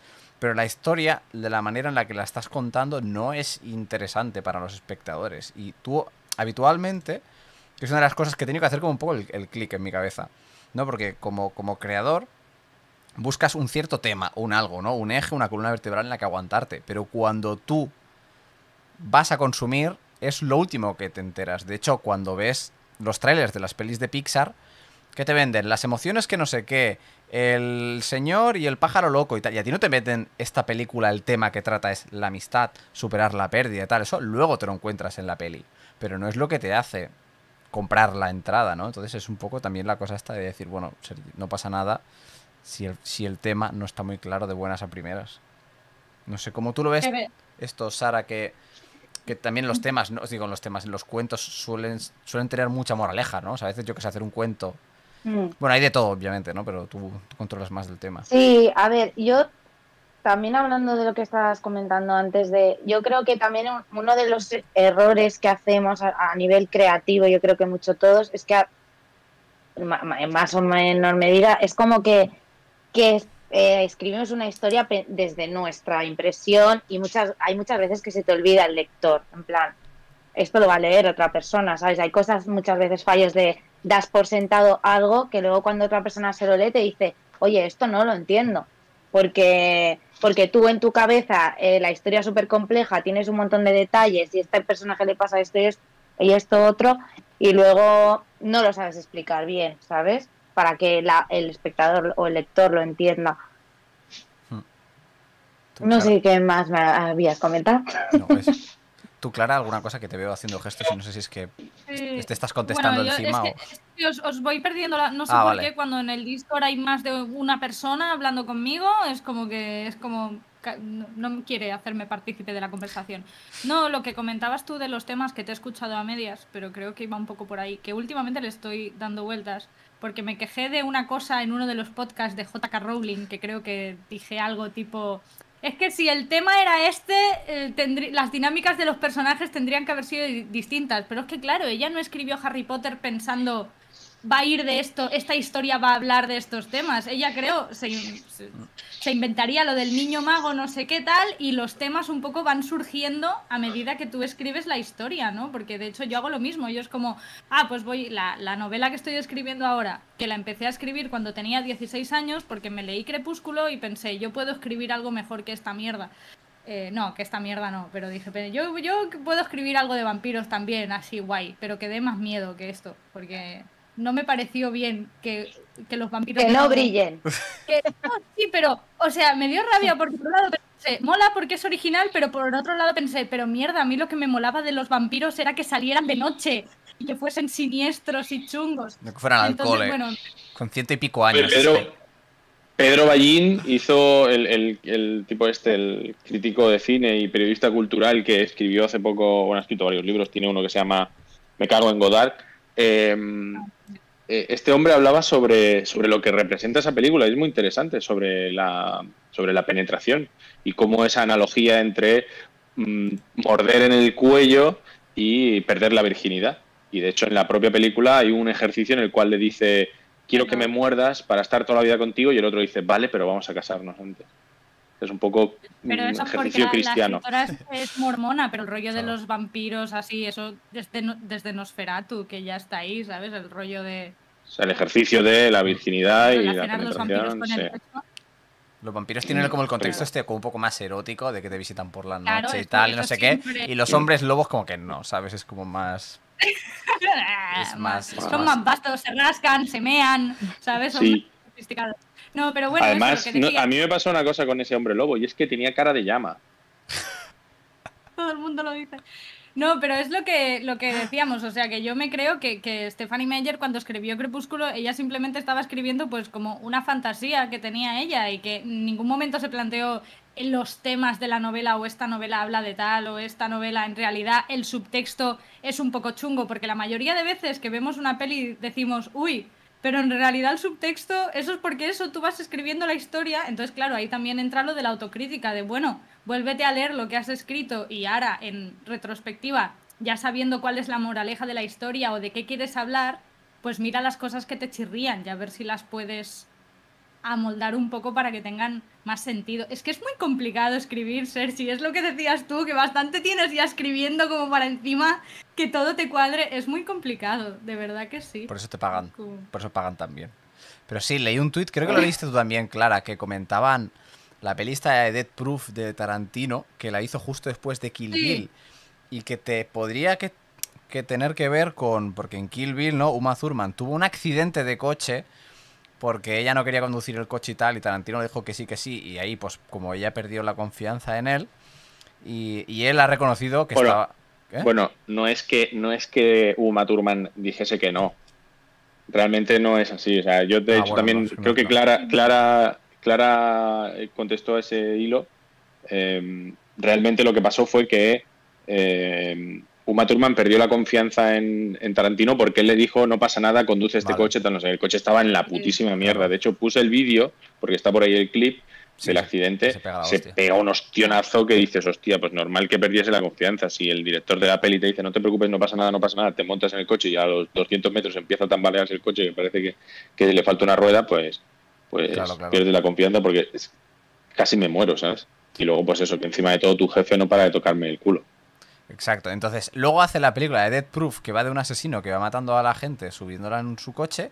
Y él sale en la película de Dead Proof como de dueño del bar, como que está, o da la sensación de que puede estar al corriente de lo que puede estar haciendo el señor este, cuando él Sí. ya dijo que en su momento era bueno, era consciente de todo el tema de Weinstein. Entonces, como no creo que Tarantino se sentara y dijera, "Hmm, voy a escribir este mensaje oculto escribir". en plan Illuminati Confirmed, ¿sabes? Si no es como, yo qué sé, pues a veces escribes cosas o, o creas cosas Mm. que luego te das cuenta de decir, hostia, el momento este en el que estaba en la mierda hice esto y aquí se refleja lo que mi- yo lo que lo que yo estaba pensando de tal. No sé si os ha pasado alguna vez o... Totalmente. Yo, en, a mí, bueno, me gusta mucho Stephen King y eh, Stephen King tiene un libro muy chulo que se llama Mientras escribo, a todos los escritores y tal os lo recomiendo un montón porque es eh, él hablando desde su experiencia de... habla de todo, desde el proceso creativo hasta eh, eh, la reescritura, es súper importante. Esta frase, quita los, los adverbios fuera y tal, mola un montón. Y una de las cosas que dice Creo que es, es que he leído muchas cosas de Stephen King, entonces no sé si era en ese libro precisamente o en otro. Pero que él, cuando escribió Misery, la novela de Misery es, es una novela que va de una fan loquísima, para los que no lo sepáis, ¿no? Que, que pilla a su escritor favorito, que justamente ha tenido un accidente de tráfico y se lo lleva a su casa y lo encierra y, y no le deja salir hasta que cambie el final de su novela porque no le ha gustado a ella el final de la última novela. Y eh, todo esto lo escribió cuando Stephen King era súper alcohólico, en plan de que mucho, estaba muy... Y al final esa no... Y luego él se dio cuenta, leyendo lo que había escrito, de, coño, es una metáfora del alcoholismo. ¿Sabes? Pero que se dio cuenta después. Entonces para mí esto es como muy Ojo con, significativo. Ojo con el señor King, ¿eh? Ojo con el señor King, que eh, a toro pasado, hostia, es que soy un genio, claro. Hostia, esto, No, pero esto, Pero lo que, dices, lo que ¿no? De que tú escribes algo porque sí. Te apetece y muchas veces no eres plenamente consciente de, de dónde te viene ese, o porque has tenido ganas de contar esa historia. concretamente, ¿no? Y, y Espera, y otra, que- co- otra cosa que hablábamos del tema de las historias y el tema de personajes y tal, no sé eso cuánto, el otro día, viendo de hecho Viuda Negra, eh, de hecho la decoración de serie es un poquito Viuda Negra, habitación roja, eh, me pasó, que es un- eso más que obvio, ¿no? Ves la peli y te das cuenta que evidentemente hay una clara referencia a Harvey Weinstein que dije, Es el malo, Hostia. básicamente. Es como. Claro, es el malo, Harvey dices- hostia, eh, ¿cuánto Harvey Weinstein vamos a tener en el cine? O sea, y dices, hostia, es el- como el gran villano, ¿no? Actualmente la cultura popular es Harvey Weinstein. Vamos a tener como eh, 10 años de cine representando a Harvey Weinstein. Y, y ahí es cuando dices, hostia, ¿cómo, cómo eh, del personaje real, ¿no? Eh, acabas en la ficción, ¿no? Y, pensé, tío, son más característicos los villanos que los personajes que hacen el bien. O es más fácil de representar al villano que de representar al, al personaje que hace el bien. No sé, me, me refiero más, no voy a decir carisma, pero no- ni siquiera sé mm, si me estáis entendiendo lo que quiero decir. Sí, porque tiene un rollo, no diré atra- atractivo, pero que es como, pues como pasa con los psycho killers, ¿no? Que pones a un señor que ha destripado a toda su familia y dices, joder, ¿qué le ha pasado por la cabeza, no? O sea, como que me da la sensación que son personajes que, que son como un puzzle, digamos, en cierta manera. Porque si tú puedes entender que alguien que yo que sé, que, que es buena persona y que quiere, yo que sé, coger dinero, conseguir dinero para pagar la operación de su prima, ¿no? Pero esta gente que es como que, ¿por qué hacen este tipo de cosas? No sé. Yo quería preguntaros también, eh, antes hemos hablado, ¿no? Del cambio de gustos y tal, de cómo han cambiado vuestros gustos con el paso del tiempo. O sea, antes qué tipo de historias o, que no aguantabais, ahora sí aguantáis, o cosas que antes os flipaban, ahora no os flipan. Sara.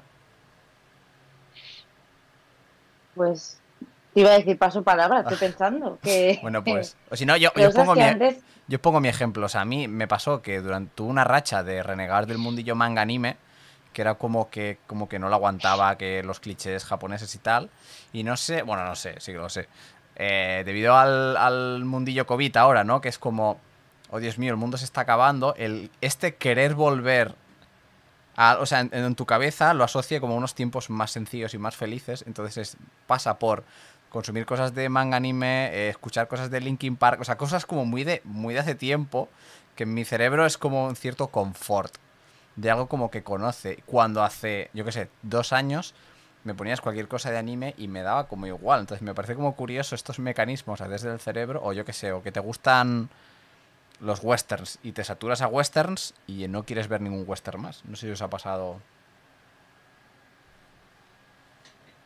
Eh, A mí- bo- Tírale, Clara, tírale. Sigo pensando. O por ejemplo, ¿No? Clara, pues venga, tú- voy yo. Vale, vale. a mí, por ejemplo, Como queráis.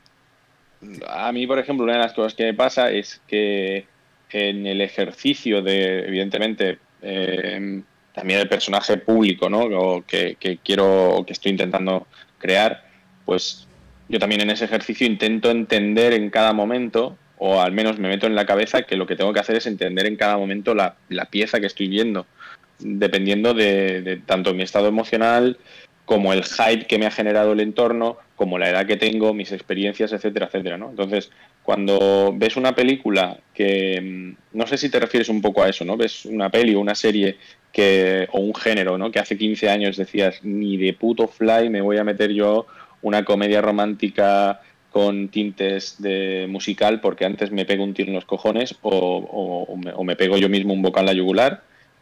Eh, el hecho es que obviamente eso es gusto, te puede gustar más una cosa o menos, eh, o sea, no, no hay más, y los gustos cambian. A mí no me gustaba el jamón serrano hasta que de repente un día dije, soy gilipollas, eh, ese jamón serrano está buenísimo, eh, pero no me gustaba, no, no me gustaba la textura, no me gustaba tal, y de repente, pues no sé, un, día, no sé, pues dije, hostia, pues esto está buenísimo, pues esto pues también pasa, ¿no? Que, que cambias. Pero en, en ese ejercicio de entender el por qué no me gustaba, pues no me gustaba por eso, ¿no? Por la textura que tenía, por cómo chirriaba el jamón cuando me lo comía en los dientes, porque tenía que destrozarlo, porque se me quedaban migajas entre los dientes, ¿sabes? De trocitos de jamón y tal.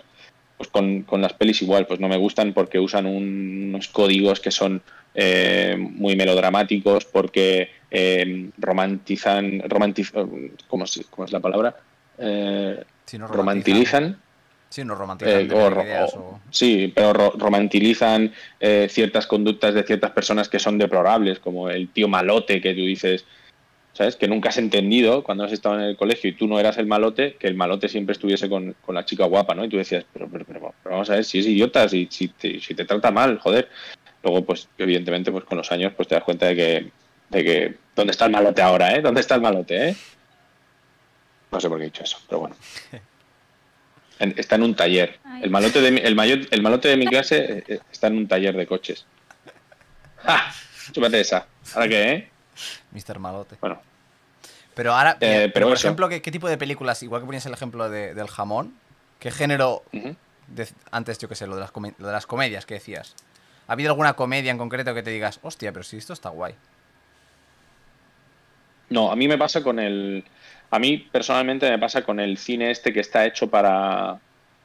para me, ha pasado siempre, ¿eh? Con el cine que está hecho para condicionar a los adolescentes. Me molesta muchísimo ese cine. Mucho. Porque eh, intenta, intenta eh, ser demasiado lateral con la realidad. Mi pensamiento es que, ciertos problemas que tenemos en, esa edad, sobre todo, se tienen que afrontar de frente y es uno de los grandes problemas que tenemos hoy en día en la sociedad, que en, esa edad o en esas edades no se afrontan los problemas de frente entendiendo es que son pequeños, es que son niños, es que no sé no sé cuánto, como si ser niño es ser idiota. Entonces a mí ese tipo de cine donde se idealizan ciertas conductas, donde se idealizan ciertas situaciones que realmente no deberían ser así porque no son así, porque se alejan rotundamente de la realidad, pues yo con ese cine no puedo, ¿sabes? No, no ¿Por puedo. Sin em- ¿Puedes Pues- poner algún ejemplo concreto? Pues eh, están los típicos, las típicas pelis de princesas. Eh, Clara, eh, las típicas pelis de princesas, no, no, no, no termino. de- no- o sea, no. eh, películas donde ves clara, estoy hablando de películas muy malas, ¿eh? Son las típicas películas estas que, que todos los portes son iguales, que son eh, eh, póster de, de invierno con él un jersey verde y una, un jersey rojo, ¿sabes lo que te digo?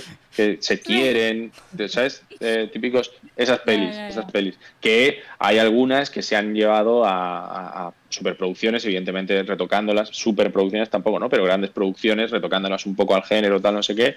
Pero no sé, eh, por ejemplo, es que realmente no es así, esa no es así, pero iba a decir tienes un email, pero realmente no, no es así, es de donde viene un poco esa idea de tienes un email, ¿no? La idealización, pero es que realmente esos son adultos, pero sí, pues eso, películas de adolescentes que tú dices, no, no estás afrontando, y el problema, ¿sabes cuál es? Que eh, películas de adolescentes donde, donde el adolescente de verdad, que es el público objetivo de esa película, no va a entender esa, lo que hablábamos antes, ¿no? Ese subtexto que tiene la, la película que a lo mejor con 24 años la vuelves a decir y dices, hostia, hostia, este ejercicio que hay aquí, qué interesante, ¿no? dices, ya, pero con 16, que es para quien está hecho, no, no, no, no. Y ese tipo de, de cine no me gusta. También podría decir que en esa misma conducta la- el cine de superhéroes hace un ejercicio parecido, ¿no?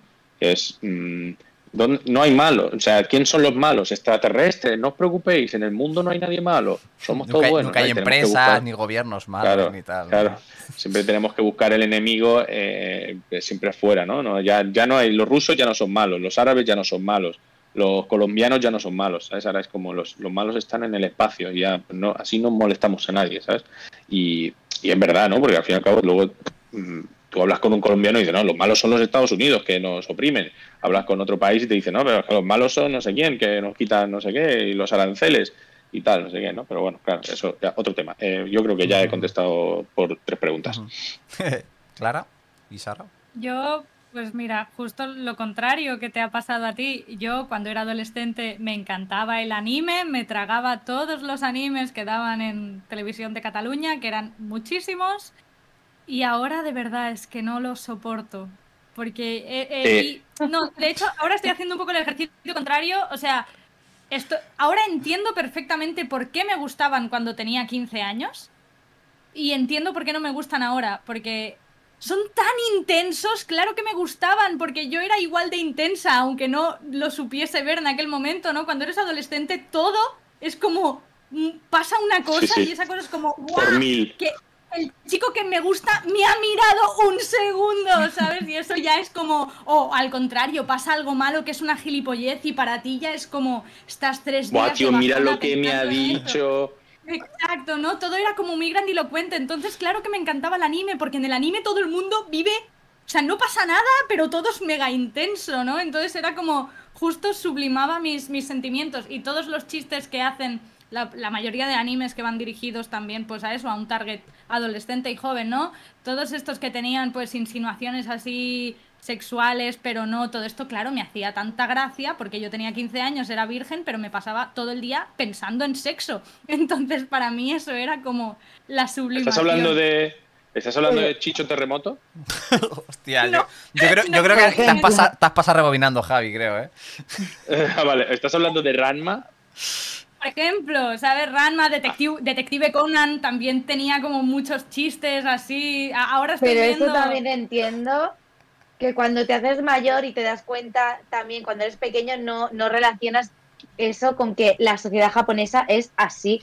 Claro, claro, también, eso aparte, ¿no? Que, claro, ¿Sabes? Cu- cuanto más te haces mayor, claro, ahora ves anime de mayor y dices, es que son japos, es que Yo, son así. yo os voy a Es decir una cosa. te tocan, No, te y- tocan con el Claro, hombro un poquito y se vuelven locos porque no se pueden dar un beso en la calle. Claro, o sea, es que eso- son así. Total, Su propio vocabulario, que- ¿no? Sí, sí, no, y la manera de hablar. Pero claro, Claro, tú, claro. bueno, lo, norma- lo normalizabas después de ver cinco animes, ¿no? En plan de, vale, hay puertas correderas y la gente se comporta así y es normal espiar a las chicas en el baño. Ah, Sí, eh, sí, es como estas cosas de... Claro. Eh, pero bueno, claro, entonces puntos, ahora colega. Desde que ahora la, la intensidad del anime es como que me cuesta mucho procesarla, sobre todo porque ya también a las historias me, me fijo en todo. Entonces, claro, te empiezas a fijar en los guiones, puta mierda, la animación, puta mierda. ¿Sabes? Es como, joder, es que no hay, no hay nada que se salve. Y aparte, todo, eh, una, una de las cosas que, que me ha pasado, igual que con las comedias románticas así tóxicas y tal, empiezas a ser más consciente de, de- de- del machismo y cada vez tu tolerancia pues es más pequeña, ¿no? Es como, mira, yo ya, la- eh, chicas con estas tetas imposibles que no existen en la vida real, es que no, de verdad, porque no me parece que, que, que aporten nada positivo a eso, o sea, es todo mal, ¿no? Y, y en cuanto al revés, eh, también por lo mismo, porque ahora ya me fijo en todo y tal, y cosas, por ejemplo, eh, ahora, yo me gustaba mucho cuando era pequeña la banda del patio, ¿vale? Yo la vi. Pero tú me hablabas de la banda del patio y te decía, sí, es guay, la veo los sábados por la mañana. ¿Me hablas ahora de la banda del patio? Y, y es como, ¡guau! Esa serie era hostia, ¿sabes? Pero como que ahora me gusta mucho más de lo que me gustaba entonces porque ahora es como que soy consciente de todo lo que esa serie hacía bien o de todos los puntos positivos y como que me gustan mucho. Ahora estoy viendo muchos dibujos, muchas series de dibujos animados dirigidas a niños. O sea, en el último me, me he visto Gravity Falls, estar contra las fuerzas del mal. Pero porque son a- buenísimas a- a- también, o sea, a ver las cosas como son, ¿sabes? Sí, sí. Pero es eso que yo creo que si las hubiese visto de pequeña me hubiesen gustado, pero es que ahora me flipan a todos los niveles porque me fijo en la animación, me fijo en cómo están estructuradas las historias, en, en los subtextos, en los temas de los que realmente están hablando esas series. Claro, yo de pequeña Pues que- no veía una y pensaba, oh, un coming of age, ¿sabes? Es como, obviamente, no, no pensaba, esta serie habla de hacerse mayor. Pero lo veo ahora y es como lloro todo el rato, ¿sabes? Eso- eso es un- Pero es que se nota un montón. Uy, no, que se nota un montón que son series de gente que es joven o gente que está currando haciendo gags para ellos mismos. O sea, tú te ves una serie, un capítulo de, de Gravity Falls o de Gumball. Te ves un capítulo de Gumball y es gente que le mola el cine, que sabe de, de- de animación, pero de planos, pero que te meten referencias a la naranja mecánica, que te meten un montón de gags que los críos no entienden y que tú como adulto estás siguiendo la tele y estás flipando diciendo esto es lo mejor que he visto mucho tiempo. Total, Ese, total. eh, Es como que ahora conecto con los creadores. Digo, guay, es que la persona que ha hecho esto es genial, ¿no? Pero eso Sí, a sí. raíz de. Eso es un ejercicio que se, que se logró mm, con, con la llegada de Pixar. Hasta entonces el, era demasiado eh, direccional, ¿no? Era eh, un producto para una mm, persona, no, no era para una persona, ¿no? Pero para. eh, solo podemos hacer películas de animación para niños pequeños que pueden tener una segunda lectura, tal, no sé eso cuánto, esto y lo otro, pero llega Pixar y te dice, vamos a hacer una película para críos, pero que realmente es para adultos, ¿sabes? Y tú dices, hostia, claro, eh, evidentemente esa fórmula les ha funcionado durante muchísimo tiempo, hoy en día ya esos, esos que eran críos ya son adultos y ya no le vale. Ahora estamos en otro, en otro momento. Oye, estabais diciendo sobre las series y tal. Yo, a mí me pasa unas cosas, Sergi, con una serie en concreto eh, que le tengo un cariño tremendo, tío, pero me da muchísimo miedo ponérmela. Que es Musculman. Hostia. pero te da, Me- te- pero me te da da- miedo por la estética o por. No, no, me da miedo por decir, ¿y si es una mierda, Ah, tío? claro. Porque la recuerdo como una serie tan guay en mi infancia que digo, no me la voy a poner, vaya a ser que ahora sea una mierda y... y- Que haya envejecido mal. Efectivamente. O que haya crecido yo mal, ¿sabes?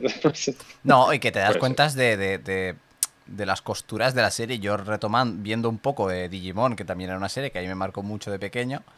Es muy gracioso, porque ya no solo la estructura de los episodios, que es como la misma durante chorropecientos, sino que las animaciones de los ataques son los mismos, porque tenían dos duros. Entonces tú de pequeño no te das Claro. cuenta, pero te das cuenta que siempre el ángulo es el... Y es como es lo mismo, y es como, joder, tío, que me lo estás poniendo el mismo. O sea, es como que solo habéis hecho una animación para este ataque y me la vais a poner en cada episodio. Entonces, claro, tú como adulto te das cuenta, pero como pequeño, ¿no? A mí me, me cautiva bastante. Pero eso, Sí.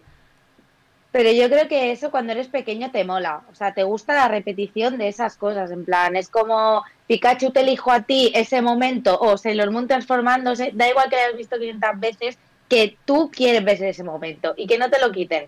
Porque es como, uy, hoy ha tirado una Pokéball y no ha dicho no sé qué. O se ha transformado y, y yo esperaba ver la transformación, que es lo que más me mola. O sea, es como los niños tienen, es como las rutinas, la repetición les flipa. Es su, es su... Se vienen cositas, Se ¿no? vienen cositas. Cuando ven Y eso dices, también- guau, se viene, se viene. Y también que no es como ahora que te, te tragas cinco episodios seguidos de algo. Antes era uno, a la se- uno cada día Claro. o a veces incluso uno a la semana. Entonces, claro, molaba ver eso que ya sabías que era así, no que era Claro. como la parte reconocida. Y quiero, quiero pedir un minuto de silencio.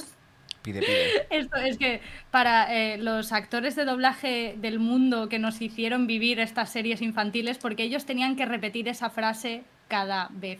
Ah, amigo. O sea, la frase no estaba grabada y hacían control C, control V.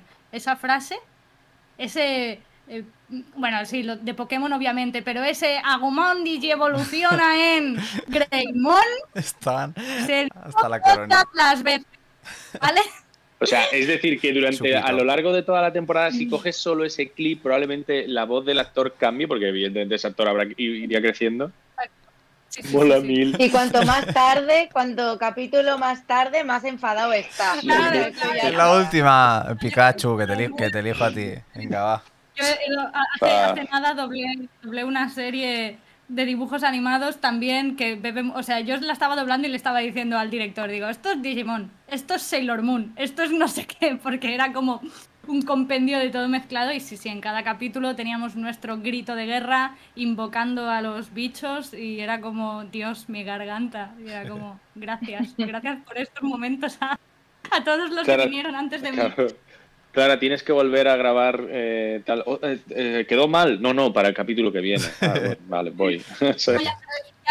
Cuando venía esa escena era como, grabamos, en plan de que no lo ensayo, tira, que Pero- ya me lo sé. Pero la animación es la misma. Hemos hecho 20 tomas. Es como, no puedes sacar de ahí las 20. No, no, no, no.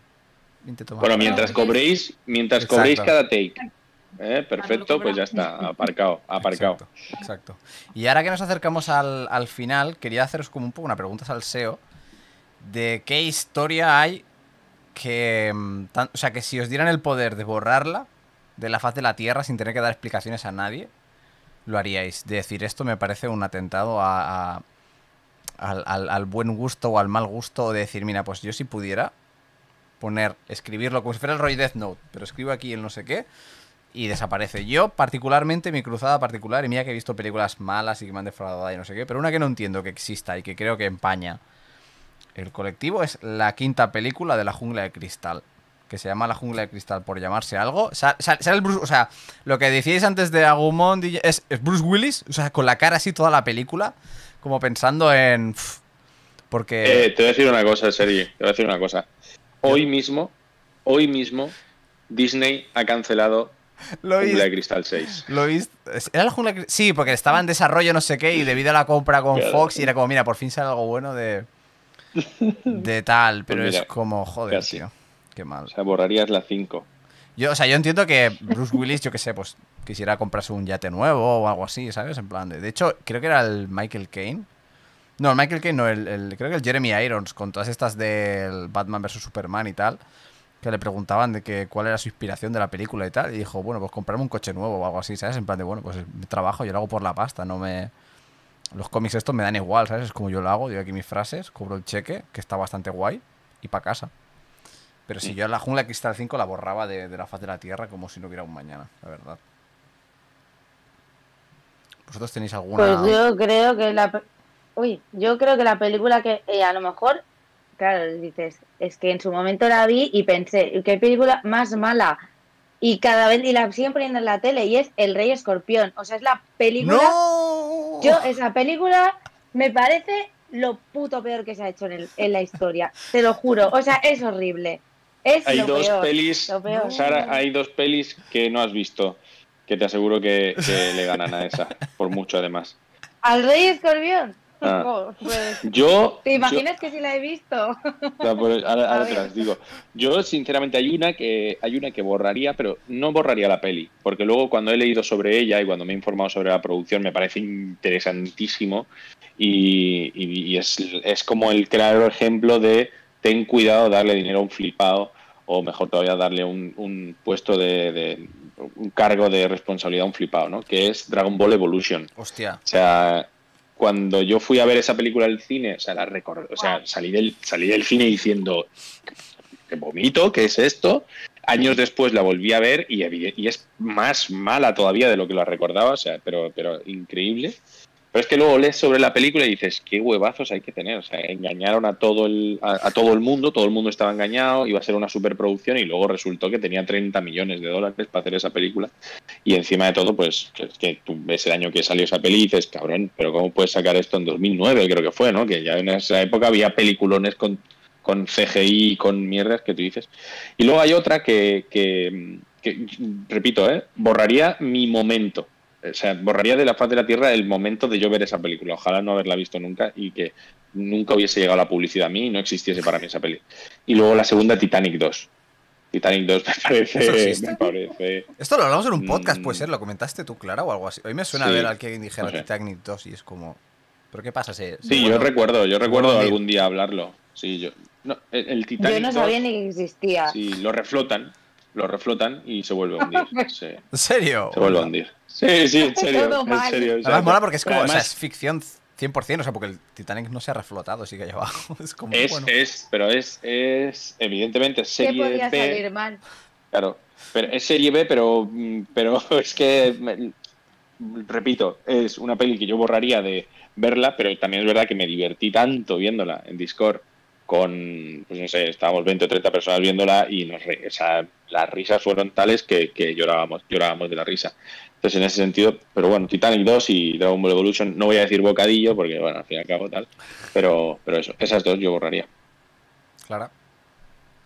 Mm, Yo, a ver, así últimamente que me haya cabreado en el cine, que ya te digo, yo fui a ver dos veces Escuadrón Suicida, ¿sabes? O sea, es como, es, fácil, eh, soy fácilmente, soy muy complaciente.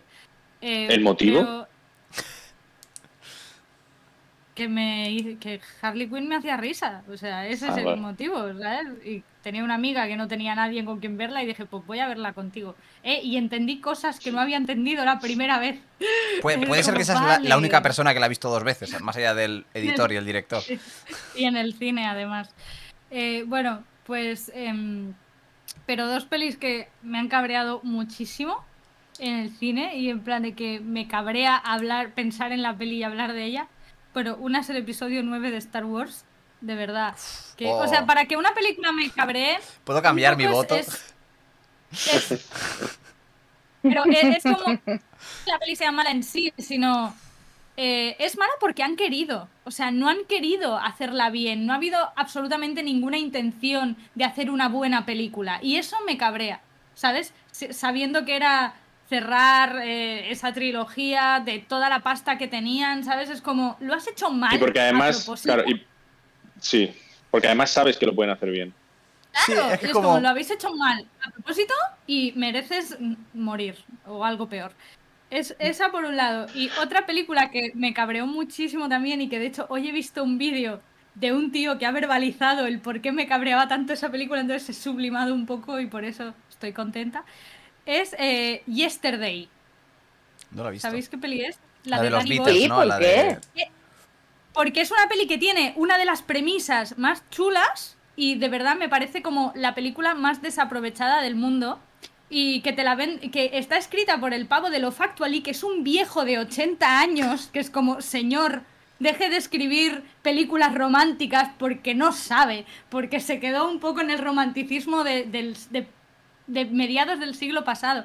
Y resulta que hoy me he enterado que el pavo que vendió el guion de esta película, o sea, el que escribió el, el guion original y que vendió la idea, iba de otra cosa, Hombre, la peli. O hombre. sea, O sea, nadie O sea, creo, con no, esa- o sea, no sé, no sé cómo fue la, la gestación del proyecto, pero nadie, creo yo, en su sano juicio dice, voy a escribir un guion que tiene que ver con todas las canciones de los Beatles y voy a depender de que alguien en algún despacho firme para hacer una canción, o sea, una peli con todos los Beatles. Yo creo, y ahora, y ahora dejaré de continuar, pero yo creo que es igual que hicieron la de Bohemian Rhapsody, la de Rocketman y tal. ¿Qué pasa? Que los Beatles dijeron, una polla, van a hacer una película sobre nuestras vidas, en plan de que, que nos dejen tranquilos, pero que hagan otra cosa con las canciones de los No, Beatles y así nos forramos. Mi teoría. ¿eh? Pero no, no, no fue por ahí, no, porque de hecho biopics de los Beatles hay como, que de hecho estoy viendo otro vídeo del mismo tío que dice por qué no hay un biopic así tocho de los Beatles, en realidad hay como 17.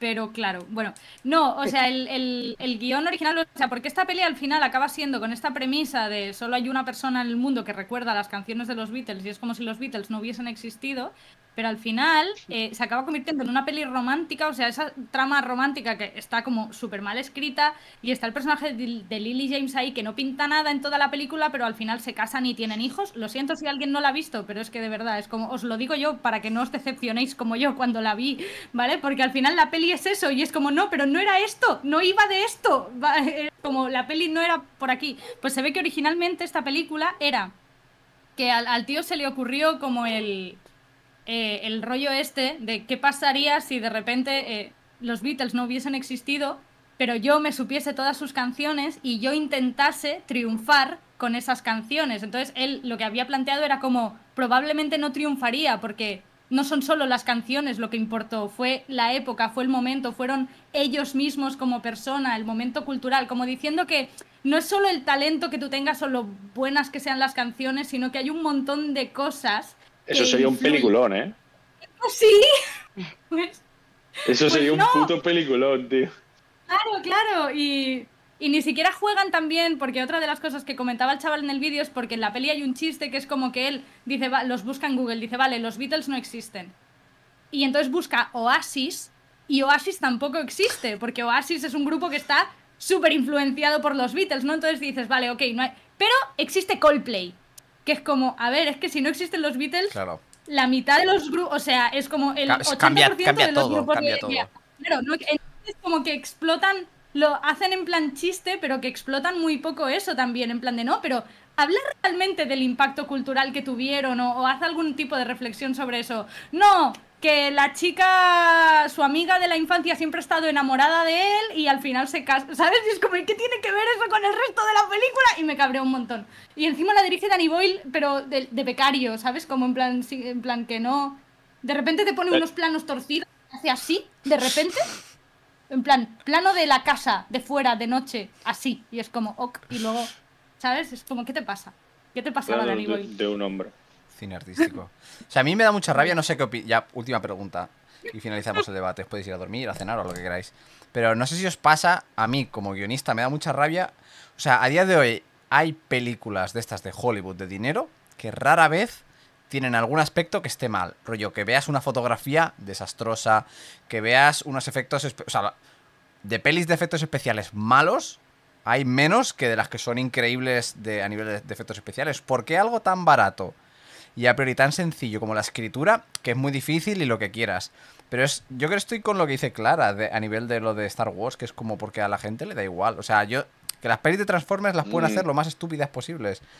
Pero no El es tan difícil darle como hacerlo bien. El problema está en que, esto también hemos hablado muchas veces, el problema está en que nosotros vemos el cine de otra forma y lo vemos de otra forma, pero todo lo que es el cine, ¿vale? Eh, tanto yo voy a hablar desde un punto de vista muy, muy, eh, ¿cómo decirlo? Muy simplón. Eh, por ejemplo, tú hablas con un amigo tuyo que no esté relacionado con el mundo del cine y hablas de cierta peli y probablemente a lo mejor te dice eh, cuál es el actor o la actriz principal de la peli. Ya, si empiezas a introducirte en capas de pues, que esta peli la dirigió tal director que justamente venía de, rodar tal otra peli, entonces en esta peli, ¿no? Un poco Kill Bill, Death Proof, tal, no sé qué, eh, te, dice Tarantino. Tarantino quizás sí, ¿no? Pero, y Nolan, pues también, ¿no? Pero tú le hablas de, oh, esta peli es que es de Bontrier y te dice, ¿qué? Y, se queda así, o le dices, mira, pues es que este tío cogió, hizo esta peli en su país natal y luego tres años después hizo la misma puta peli, tal, no sé qué, en Estados Unidos, tal, no sé qué, y ¿por qué hace eso? Pues, pues, me imagino porque se quería, se quería comprar un coche o, yo qué sé, ¿no? Pero, o sea, que hay cosas de las que nosotros sí sabemos que, y nosotros sí nos preocupamos por eso, que hay otra gente que no. Y dentro de ese ejercicio está la está la, la, escritura y lo que hablábamos antes, el cómo contamos historias, ¿no? Eh, pero claro, en el cómo contamos historia tampoco puede ser, y esto es, esto es algo garrafal, que Clara tiene un vídeo muy importante, eh, uno de sus vídeos más importantes creo en todo su canal, que es sobre, sobre la cultura, eh, ya no sé si era cultura audiovisual o sobre el criterio y sobre el gusto y, y lo subjetivo y lo objetivo, que decía una cosa muy interesante que se me quedó grabado en la, en la esta, que era, pues, eh, bueno, que de hecho no quiso profundizar en ese sentido, que era sobre em, la inversión que hay en los países eh, sobre la cultura. Eh, la gente, por ejemplo, en España, esto es tristísimo, pero la gente en España, de media, va 1,9 veces al cine al año. Uno, de, mis oh, pues tíos va cada vez que sale una peli con Santiago Segura. O sea, pero es como el Y ya está, y, ya está, ¿no? Pues tú imagínate, pero yo lo que pienso es, ¿cuánta gente no irá al cine cuando yo voy al cine unas 60 veces al año? Sube la media. ¿Vale? O sea, claro, y yo soy uno. Pero los que estamos aquí probablemente, si hacemos cálculos, dices, pues sí, es verdad, porque voy suelo ir una vez a la semana, bueno, quitando, ¿no? Eh, Post pandemia o prepandemia soy una vez a la semana o una vez cada dos semanas. Eh, hay semanas que voy dos veces, está no sé qué, hay 53 semanas, haces cálculos, ¿no? Eh, pues es muy triste. Entonces, muchas veces esa escritura tiene que estar adaptada a gente eh, y lo sabes cuando la estás viendo. Cuando la estás viendo sabes que esa peli está hecha para gente corriente, para gente que va dos veces al año al cine y ya está.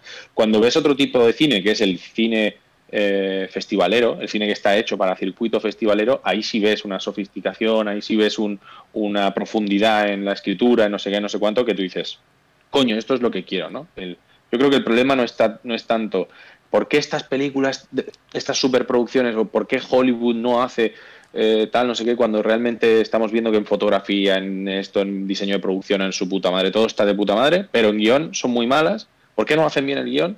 Como, no, es que el guion está bien hecho para la, gente que lo está, eh, para, lo que, para quien lo está haciendo realmente, ¿no? Para quien lo están haciendo. Quizá más sea entender si, si lo están haciendo para un público o para otro. Tener esa capacidad, me refiero. Pero yo también estoy en contra, o sea, porque creo que en el vídeo lo que decía, ¿no? Que era que, que, a pesar de que la mayoría de cultura que consumimos es visual, no tenemos ningún tipo de educación visual. O sea, ¿no? En el colegio se nos enseña a leer y a tal, pero a, entender las, las imágenes, a analizarlas, o sea, eso se, le presta, bueno, y a entender los textos, realmente te enseñan a leer, pero no te enseñan a leer una Efectivamente. Eh, y, y eso es muy jodido. Hace poco también he estado viendo eh, vídeos de un canal de una chica que es correctora editorial y, y un poco tenía un vídeo denunciando em, que, que, estamos eh, apoyando la, ¿cómo le llamaba? La mediocridad, en el sentido de que hay muchos libros que se publican y tal que están mal escritos, o sea, ya no a nivel estilístico, o sea, a nivel mal... Eh, me he acordado ahora mientras hablaba Javi de, una chica que me pasó por Instagram un, libro que ya había publicado, eh, que era también de ilustraciones y tal, eh, y me lo mandó con toda su ilusión y dice, dime tu opinión, no sé qué. Y, al final, bueno, le hice tremendo ghosting, le he hecho a esta chica, lo siento mucho, de verdad. Eh, pero es que ese libro estaba, o sea, ya no solo que tenía erratas ortográficas, era como... Eh, sea, se podría poner de ejemplo de cómo era escribir, de lo que es escribir mal.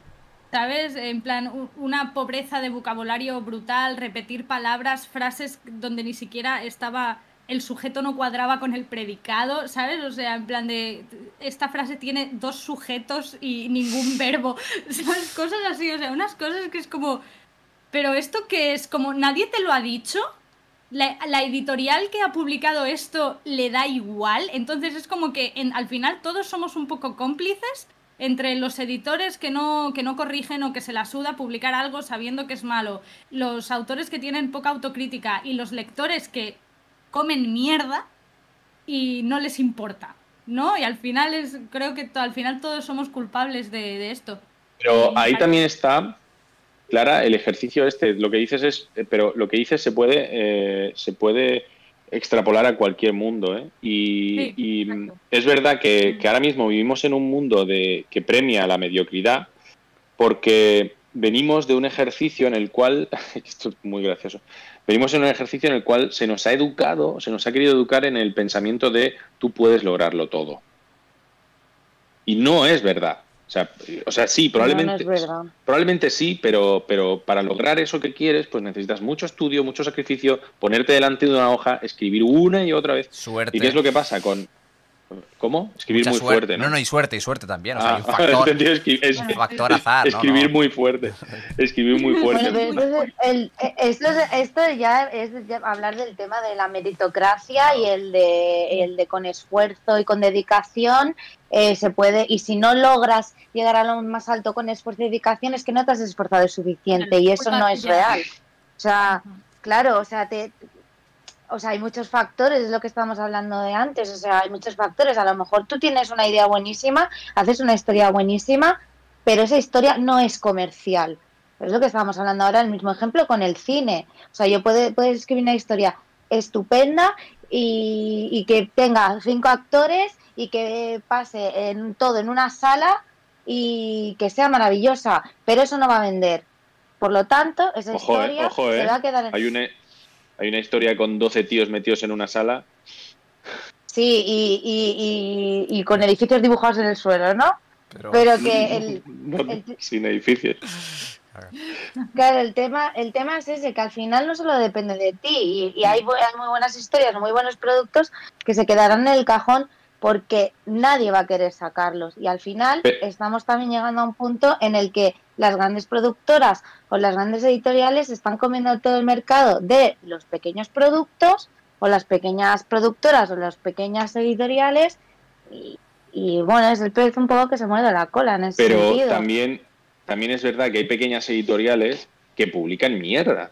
Literal, yo he visto gente de, Sí, ob- obviamente. que, que publica mierda y sin embargo una gran editorial, esa mierda pasa por muchos filtros y puede ser porque esa persona, su padre tenga mucho dinero, tal, o sea, acabe saliendo, se acabe publicando esa, esa novela, pero probablemente tenga muchos procesos de, mira, hay que reescribir, hay que pasarle esta novela a esta persona, a, a este, hay perfiles que se dedican a, eso, no sé cómo tiene un nombre, el, el- el- el copy que, que se dedica a reescribir algo, pero dándole un sentido, etcétera, etcétera. Es como cojo tu historia, pero la hago interesante. Eso lo tienen las grandes las grandes editoriales. Sí es verdad que lo, un poco lo que dices, ¿no? Las grandes productoras se acaban comiendo todo, los grandes editoriales se acaban comiendo todo, tal, no sé cuánto. Pero es que, claro, si luego, si las pequeñas, por el, por ese ansia, ¿no? De sacar producto, sí o sí, sacar producto, acaban sacando mierda, yo creo que el mejor ejemplo es A24, que es verdad que A24 ha producido alguna que otra mierdecilla, todo se ha dicho, pero se esfuerza en tener un producto de calidad, siendo una productora que evidentemente ahora ya es inmensa, es muy grande y, no es comparable a otras, pero, pero, pero es una gran productora que, se esfuerza por, por dar un producto de, calidad. Yo tengo en mente, pues lo- un poco lo que decía Clara, ¿no? Yo tengo en mente pues dos chavales que escribieron, y un chaval en concreto, que no voy a nombrarlo, pero un chaval en concreto que ha, que ha escrito un libro que tengo miedo el día que me llegue ese libro y lo tenga en, en mis manos y empiece a leerlo porque, porque, porque sé que es una persona que tiene problemitas eh, simplemente a la hora de eh, poder mantener una conversación, de, de- hablar, pues imagínate a la hora de escribir. ¿no? Eh, y, Y, en ese sentido, pues estoy con Clara, ¿no? No, no sé qué, cuál era el punto que quería exponer Clara ni la denuncia, pero estoy contigo, Clara. Que, que- tío, escribid bien. Escribid bien. Escribid, era escri- escribid Escribid bien, mejor. Sí, escribid mejor y si y, si, y ser con- conscientes de las propias limitaciones y hay una figura maravillosa que es la del corrector, el corrector de estilo. Lo contratáis y le da un lavado de cara a, a vuestra novela y al menos dejamos de normalizar porque es eso, si al final tú comes mierda, pues la mierda claro que te sabe bien. Porque, Pero ¿no? yo creo- y yo tú creo- imagínate una persona que solo haya visto películas de sobremesa. Solo. De Marvel. No, no, pero es verdad. No, pero o sea, claro, porque al final tienes el punto de referencia ¿no? que tienes. De Antena 3 por la tarde. Thrillers alemanes, tío, me flipa ese cine, tío. No, pero yo. doblé una que se llamaba El cuñado asesino. ¿De qué podía ir? mejores, Son las mejores. Domingo por la tarde, Antena 3, lo mejor. Claro, pero cada, cada género, cada cosa tiene como sus códigos. Y yo, ahora que comentas Claro. lo de Marvel, eh, Javi, eh, Sí. viendo la de Viuda Negra, y mira que yo soy, eh, por norma general, me suelen gustar todas bastante las de Marvel, o sea, soy bastante su, su target ideal para entendernos. Pero, Pero- si es mala, es mala, Sergi. No, no, no, Si claro, claro, mala, claro. Eso, es o sea, pero si es mala, es mala. Pero la, viéndola, la sensación que me dio, y no sé si os ha pasado a vosotros, si habéis visto, yo que sé, Loki o WandaVision o lo que sea, que en comparación me dio la sensación de que en, en Viuda Negra, o que dice Viuda Negra dirá Ant-Man 3, 2 o, o lo que sea. Pero el momento de decir, vale, hostia, tenemos aquí un bloque de 30 minutos, ¿qué le hacemos? Bueno, pues pone aquí una escena de acción con sus explosiones y sus cosas.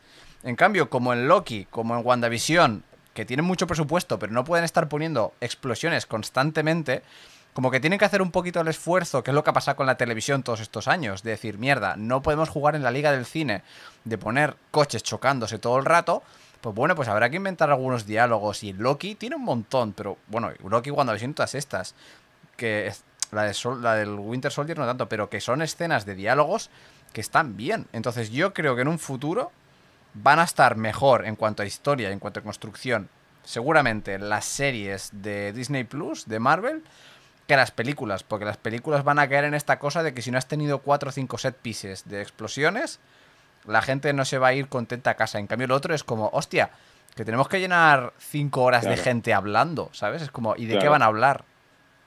Ahí empieza, bueno, esto es meterse en otro debate, ¿no? Pero ahí empieza un, ahí empieza un, o sea, ahora mismo pues Marvel tiene un Harry bastante importante porque en las series puede desarrollar muchísimo más, pues todo, evidentemente tienes seis horas, lo puedes dividir, seis horas o siete horas, lo puedes dividir de, tal forma que de repente en las películas no, ¿no? Pero bueno, yo creo que es un poco la evolución natural de todo este universo que se ha creado, ¿no? Donde antes hacían 24 películas para llegar a un momento clave, pues ahora yo creo que necesitarán 6, 7 series, tres peliculitas, evento cinematográfico donde todo el mundo vamos a ver la resolución y listo, ¿no? Pero sí es verdad que evidentemente, pues, eh, de hecho Loki es una burrada la de conversaciones que hay entre dos personas en todas en toda la serie, cosa que me encanta, ¿eh? O sea, es de, probablemente de las cosas que más me gusten de, de toda la serie, ¿no? Esas conversaciones que dices, joder, ¿ves? ¿Ves cómo podéis hacerlo bien? ¿Ves cómo sabéis hacerlo bien? Exacto, exacto. Pero mi Eh, sentimiento era ese- era ese. Es como, ¿y por qué en, en Viuda Negra los ponen a todos ahí bebiendo vodka y comiendo ensaladilla rusa? Que cuando lo vi en el cine era como, no, por favor, no. Claro, claro. Que, que cliché mal, ¿sabes? ¿Sabes? Es como, pero como, que no. es como el chiste un de- francés comiendo comiéndose una tortilla francesa. Es como, En una no, baguette. hombre, no. una baguette. Claro, claro. "Mm, qué bien". Y un croissant. Oh, no, la, la, este croissant está buenísimo. ah. Pues nada, esto sería todo. ¿Alguna cosa por añadir, Clara o Sara? O si queréis, despedimos. Ya está, pues si nadie quiere hacer ninguna aportación. ¿Sí? No comáis mierda. No comáis mierda, No comáis mierda. Valoraos. o sea, Creos. se puede, se puede disfrutar de algo y ser crítico al mismo tiempo. Oye, Sergi, no le has dado ni un segundo al chat, tío. Sí, he leído, pero es que.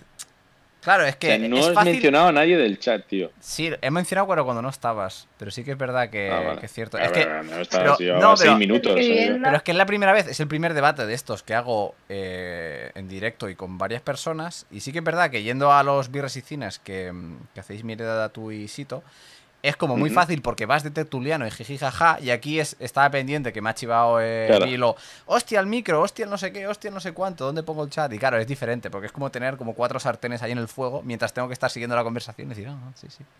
Ujú. Pero sí, sí. Pero buen apunte para el próximo. Eh, querida gente del chat. Bueno, yo, a mí que- Sí. Que no. ¿Nos vamos ya o no? Sí, ¿alguna aportación? Yo quería que Sí. alguien. Yo, por ejemplo, que estoy como más fuera del mundo del cine, eh, y ya que hemos estado hablando ahí, que me recomendéis una peli cada uno, que estoy ahí falta de mi lista. Yo te recomendaría La Jungla de Cristal 5. No, esa no. Para borrarla El Rey. Escorpión 2. A mí me gusta mucho, la fui a ver al cine sin pretensión alguna y me gustó mucho la de Calle Cloverfield, no sé cuántos, es su número. Que son unos que están en un búnker Sí, y que está bastante guay. Sí. La fui a ver al Que no pueden salir de un búnker, ¿puede ser algo eso? Sí, sí, que es una Sí, chica que, que- un día que se levanta, se despierta en un búnker y un señor le dice, uy, que ha llegado el fin del mundo, menos mal que te he salvado. Ah, uh, y, qué estamos, pinta tiene y eso, es- sí, y sí. estamos en este búnker y es como, mm, ¿este señor está loco o realmente me ha Oh. salvado? Eso está guay, ya te la pasaré. Pues eh, dependiendo, Sara, del género que te guste. ¿Cuál es el género que más te gusta? claro. Un poco todo. Últimamente estoy muy a tope con los crímenes, pero con Pues, el suspense, estoy muy a tope. Pues hay una, hay una que no sé si la habrás visto, que es de un director muy famoso, pero es una película que, bueno, de hecho voy a recomendarte dos del mismo director, que para mí son sus, de sus mejores pelis, que son The Game Oh, Y- Ese sí la he visto. y eh, La habitación del pánico. oh, esa es muy creo, esta creo que no. Pues, pero de Game sí que la he visto. Pues The Game es un peliculardo infravalorado, bueno, no voy a decir infravalorado, es de otra época, Mm. pero no es, no es infravalorado porque fue la película que le dio el estrellato a, a David eh, Fincher, entonces, voy a decir eso. También sí. he de decir que soy es. muy mala para los para los títulos, que luego a lo mejor lo busco y digo, ah, pues sí la he visto. ¿Sabes? O sea, que, que soy malísima para los títulos de todo. El Rey León, ah, pues no sé de qué va esa, creo que no la he visto. No, me suena. El Rey León, personas. ¿Cómo? No. Oh, no confundir con el Rey Escorpión. ¿eh? No confundir con el Rey. Escorpión. Pues esas dos, y le toca a Clara. Pues yo de misterio, eh, una de mis pelis favoritas de la década pasada y una de mis pelis favoritas en general, que es un poco rara también, pero que es Under the Silver Lake, La iba a decir. que es, Me voy a apuntar. es, es un thriller, eh, es de mi género favorito, que es eh, persona que no tiene absolutamente nada que hacer porque no sabe qué coño hacer con su vida y de repente por puro aburrimiento se ponía a investigar una mierda. A mí son eso. Lo- Los, los detectives casual, ¿sabes? Los detectives de estoy en mi puta casa mirando todo el día internet y de repente me veo envuelto en un follón y cada vez se pone más turbio, pues es ese género. Mm, muy flipante esa peli, ¿eh? Muy flipante. guay, Y por, a mí me encanta. Pues apuntada y, está. y por el chat, Sara, Sí, te, te recomiendan The King, La mala educación Ay. de Almodóvar y Puñales por la espalda, que esa sí que la he visto y esa está muy, muy, muy Ah, Ah, buena. puñal- sí, eso, esa la he visto dos veces. Me gustó bastante. Está La de. Knives Out, sí. Seguidas. Seguidas. Es como, no la, ente- No, la entendí, ¿sabes? Como, ¿qué pasa? Pues nada, chiquis. No, eh, pero le- me pasó lo mismo que a ella que con, con Escuadrón Suicida, que fue como en plan, que la vi y alguien dijo en plan, venga, pues no la he visto. Y fue como en plan, venga, me gusta, la vuelvo a ver. A, a mí me pasó con El Caballero Oscuro. Fui ocho veces. Eh, Oh. También es verdad que yo fui buscando amigos. ¿Has visto esta peli? No, vamos a verla. Vamos a, vamos a verla. ¿Tú la has visto? Sí. Da igual, vamos a verla. Yo no, te me, acompañas, ¿sabes? brother? En cada minuto y en el cine, ¿sabes? Eh, eh, como ir, ir repitiendo los diálogos en plan de, pero, no decías que no lo habías visto. Ya. No. Bueno, Pues nada. chicos, yo... Muchísimas gracias por, por acompañarnos en este directo. Muchísimas gracias a mi Dede también, que se ha tenido que ir. Eh, y a la gente del chat y que está viendo esto en diferido. Así que nada, chiquis, un saludito, unos besitos y que vaya bien. Hasta luego. Adiós. Encantada. Adiós. Pues nada, ya lo de aquí a Adiós. terminar.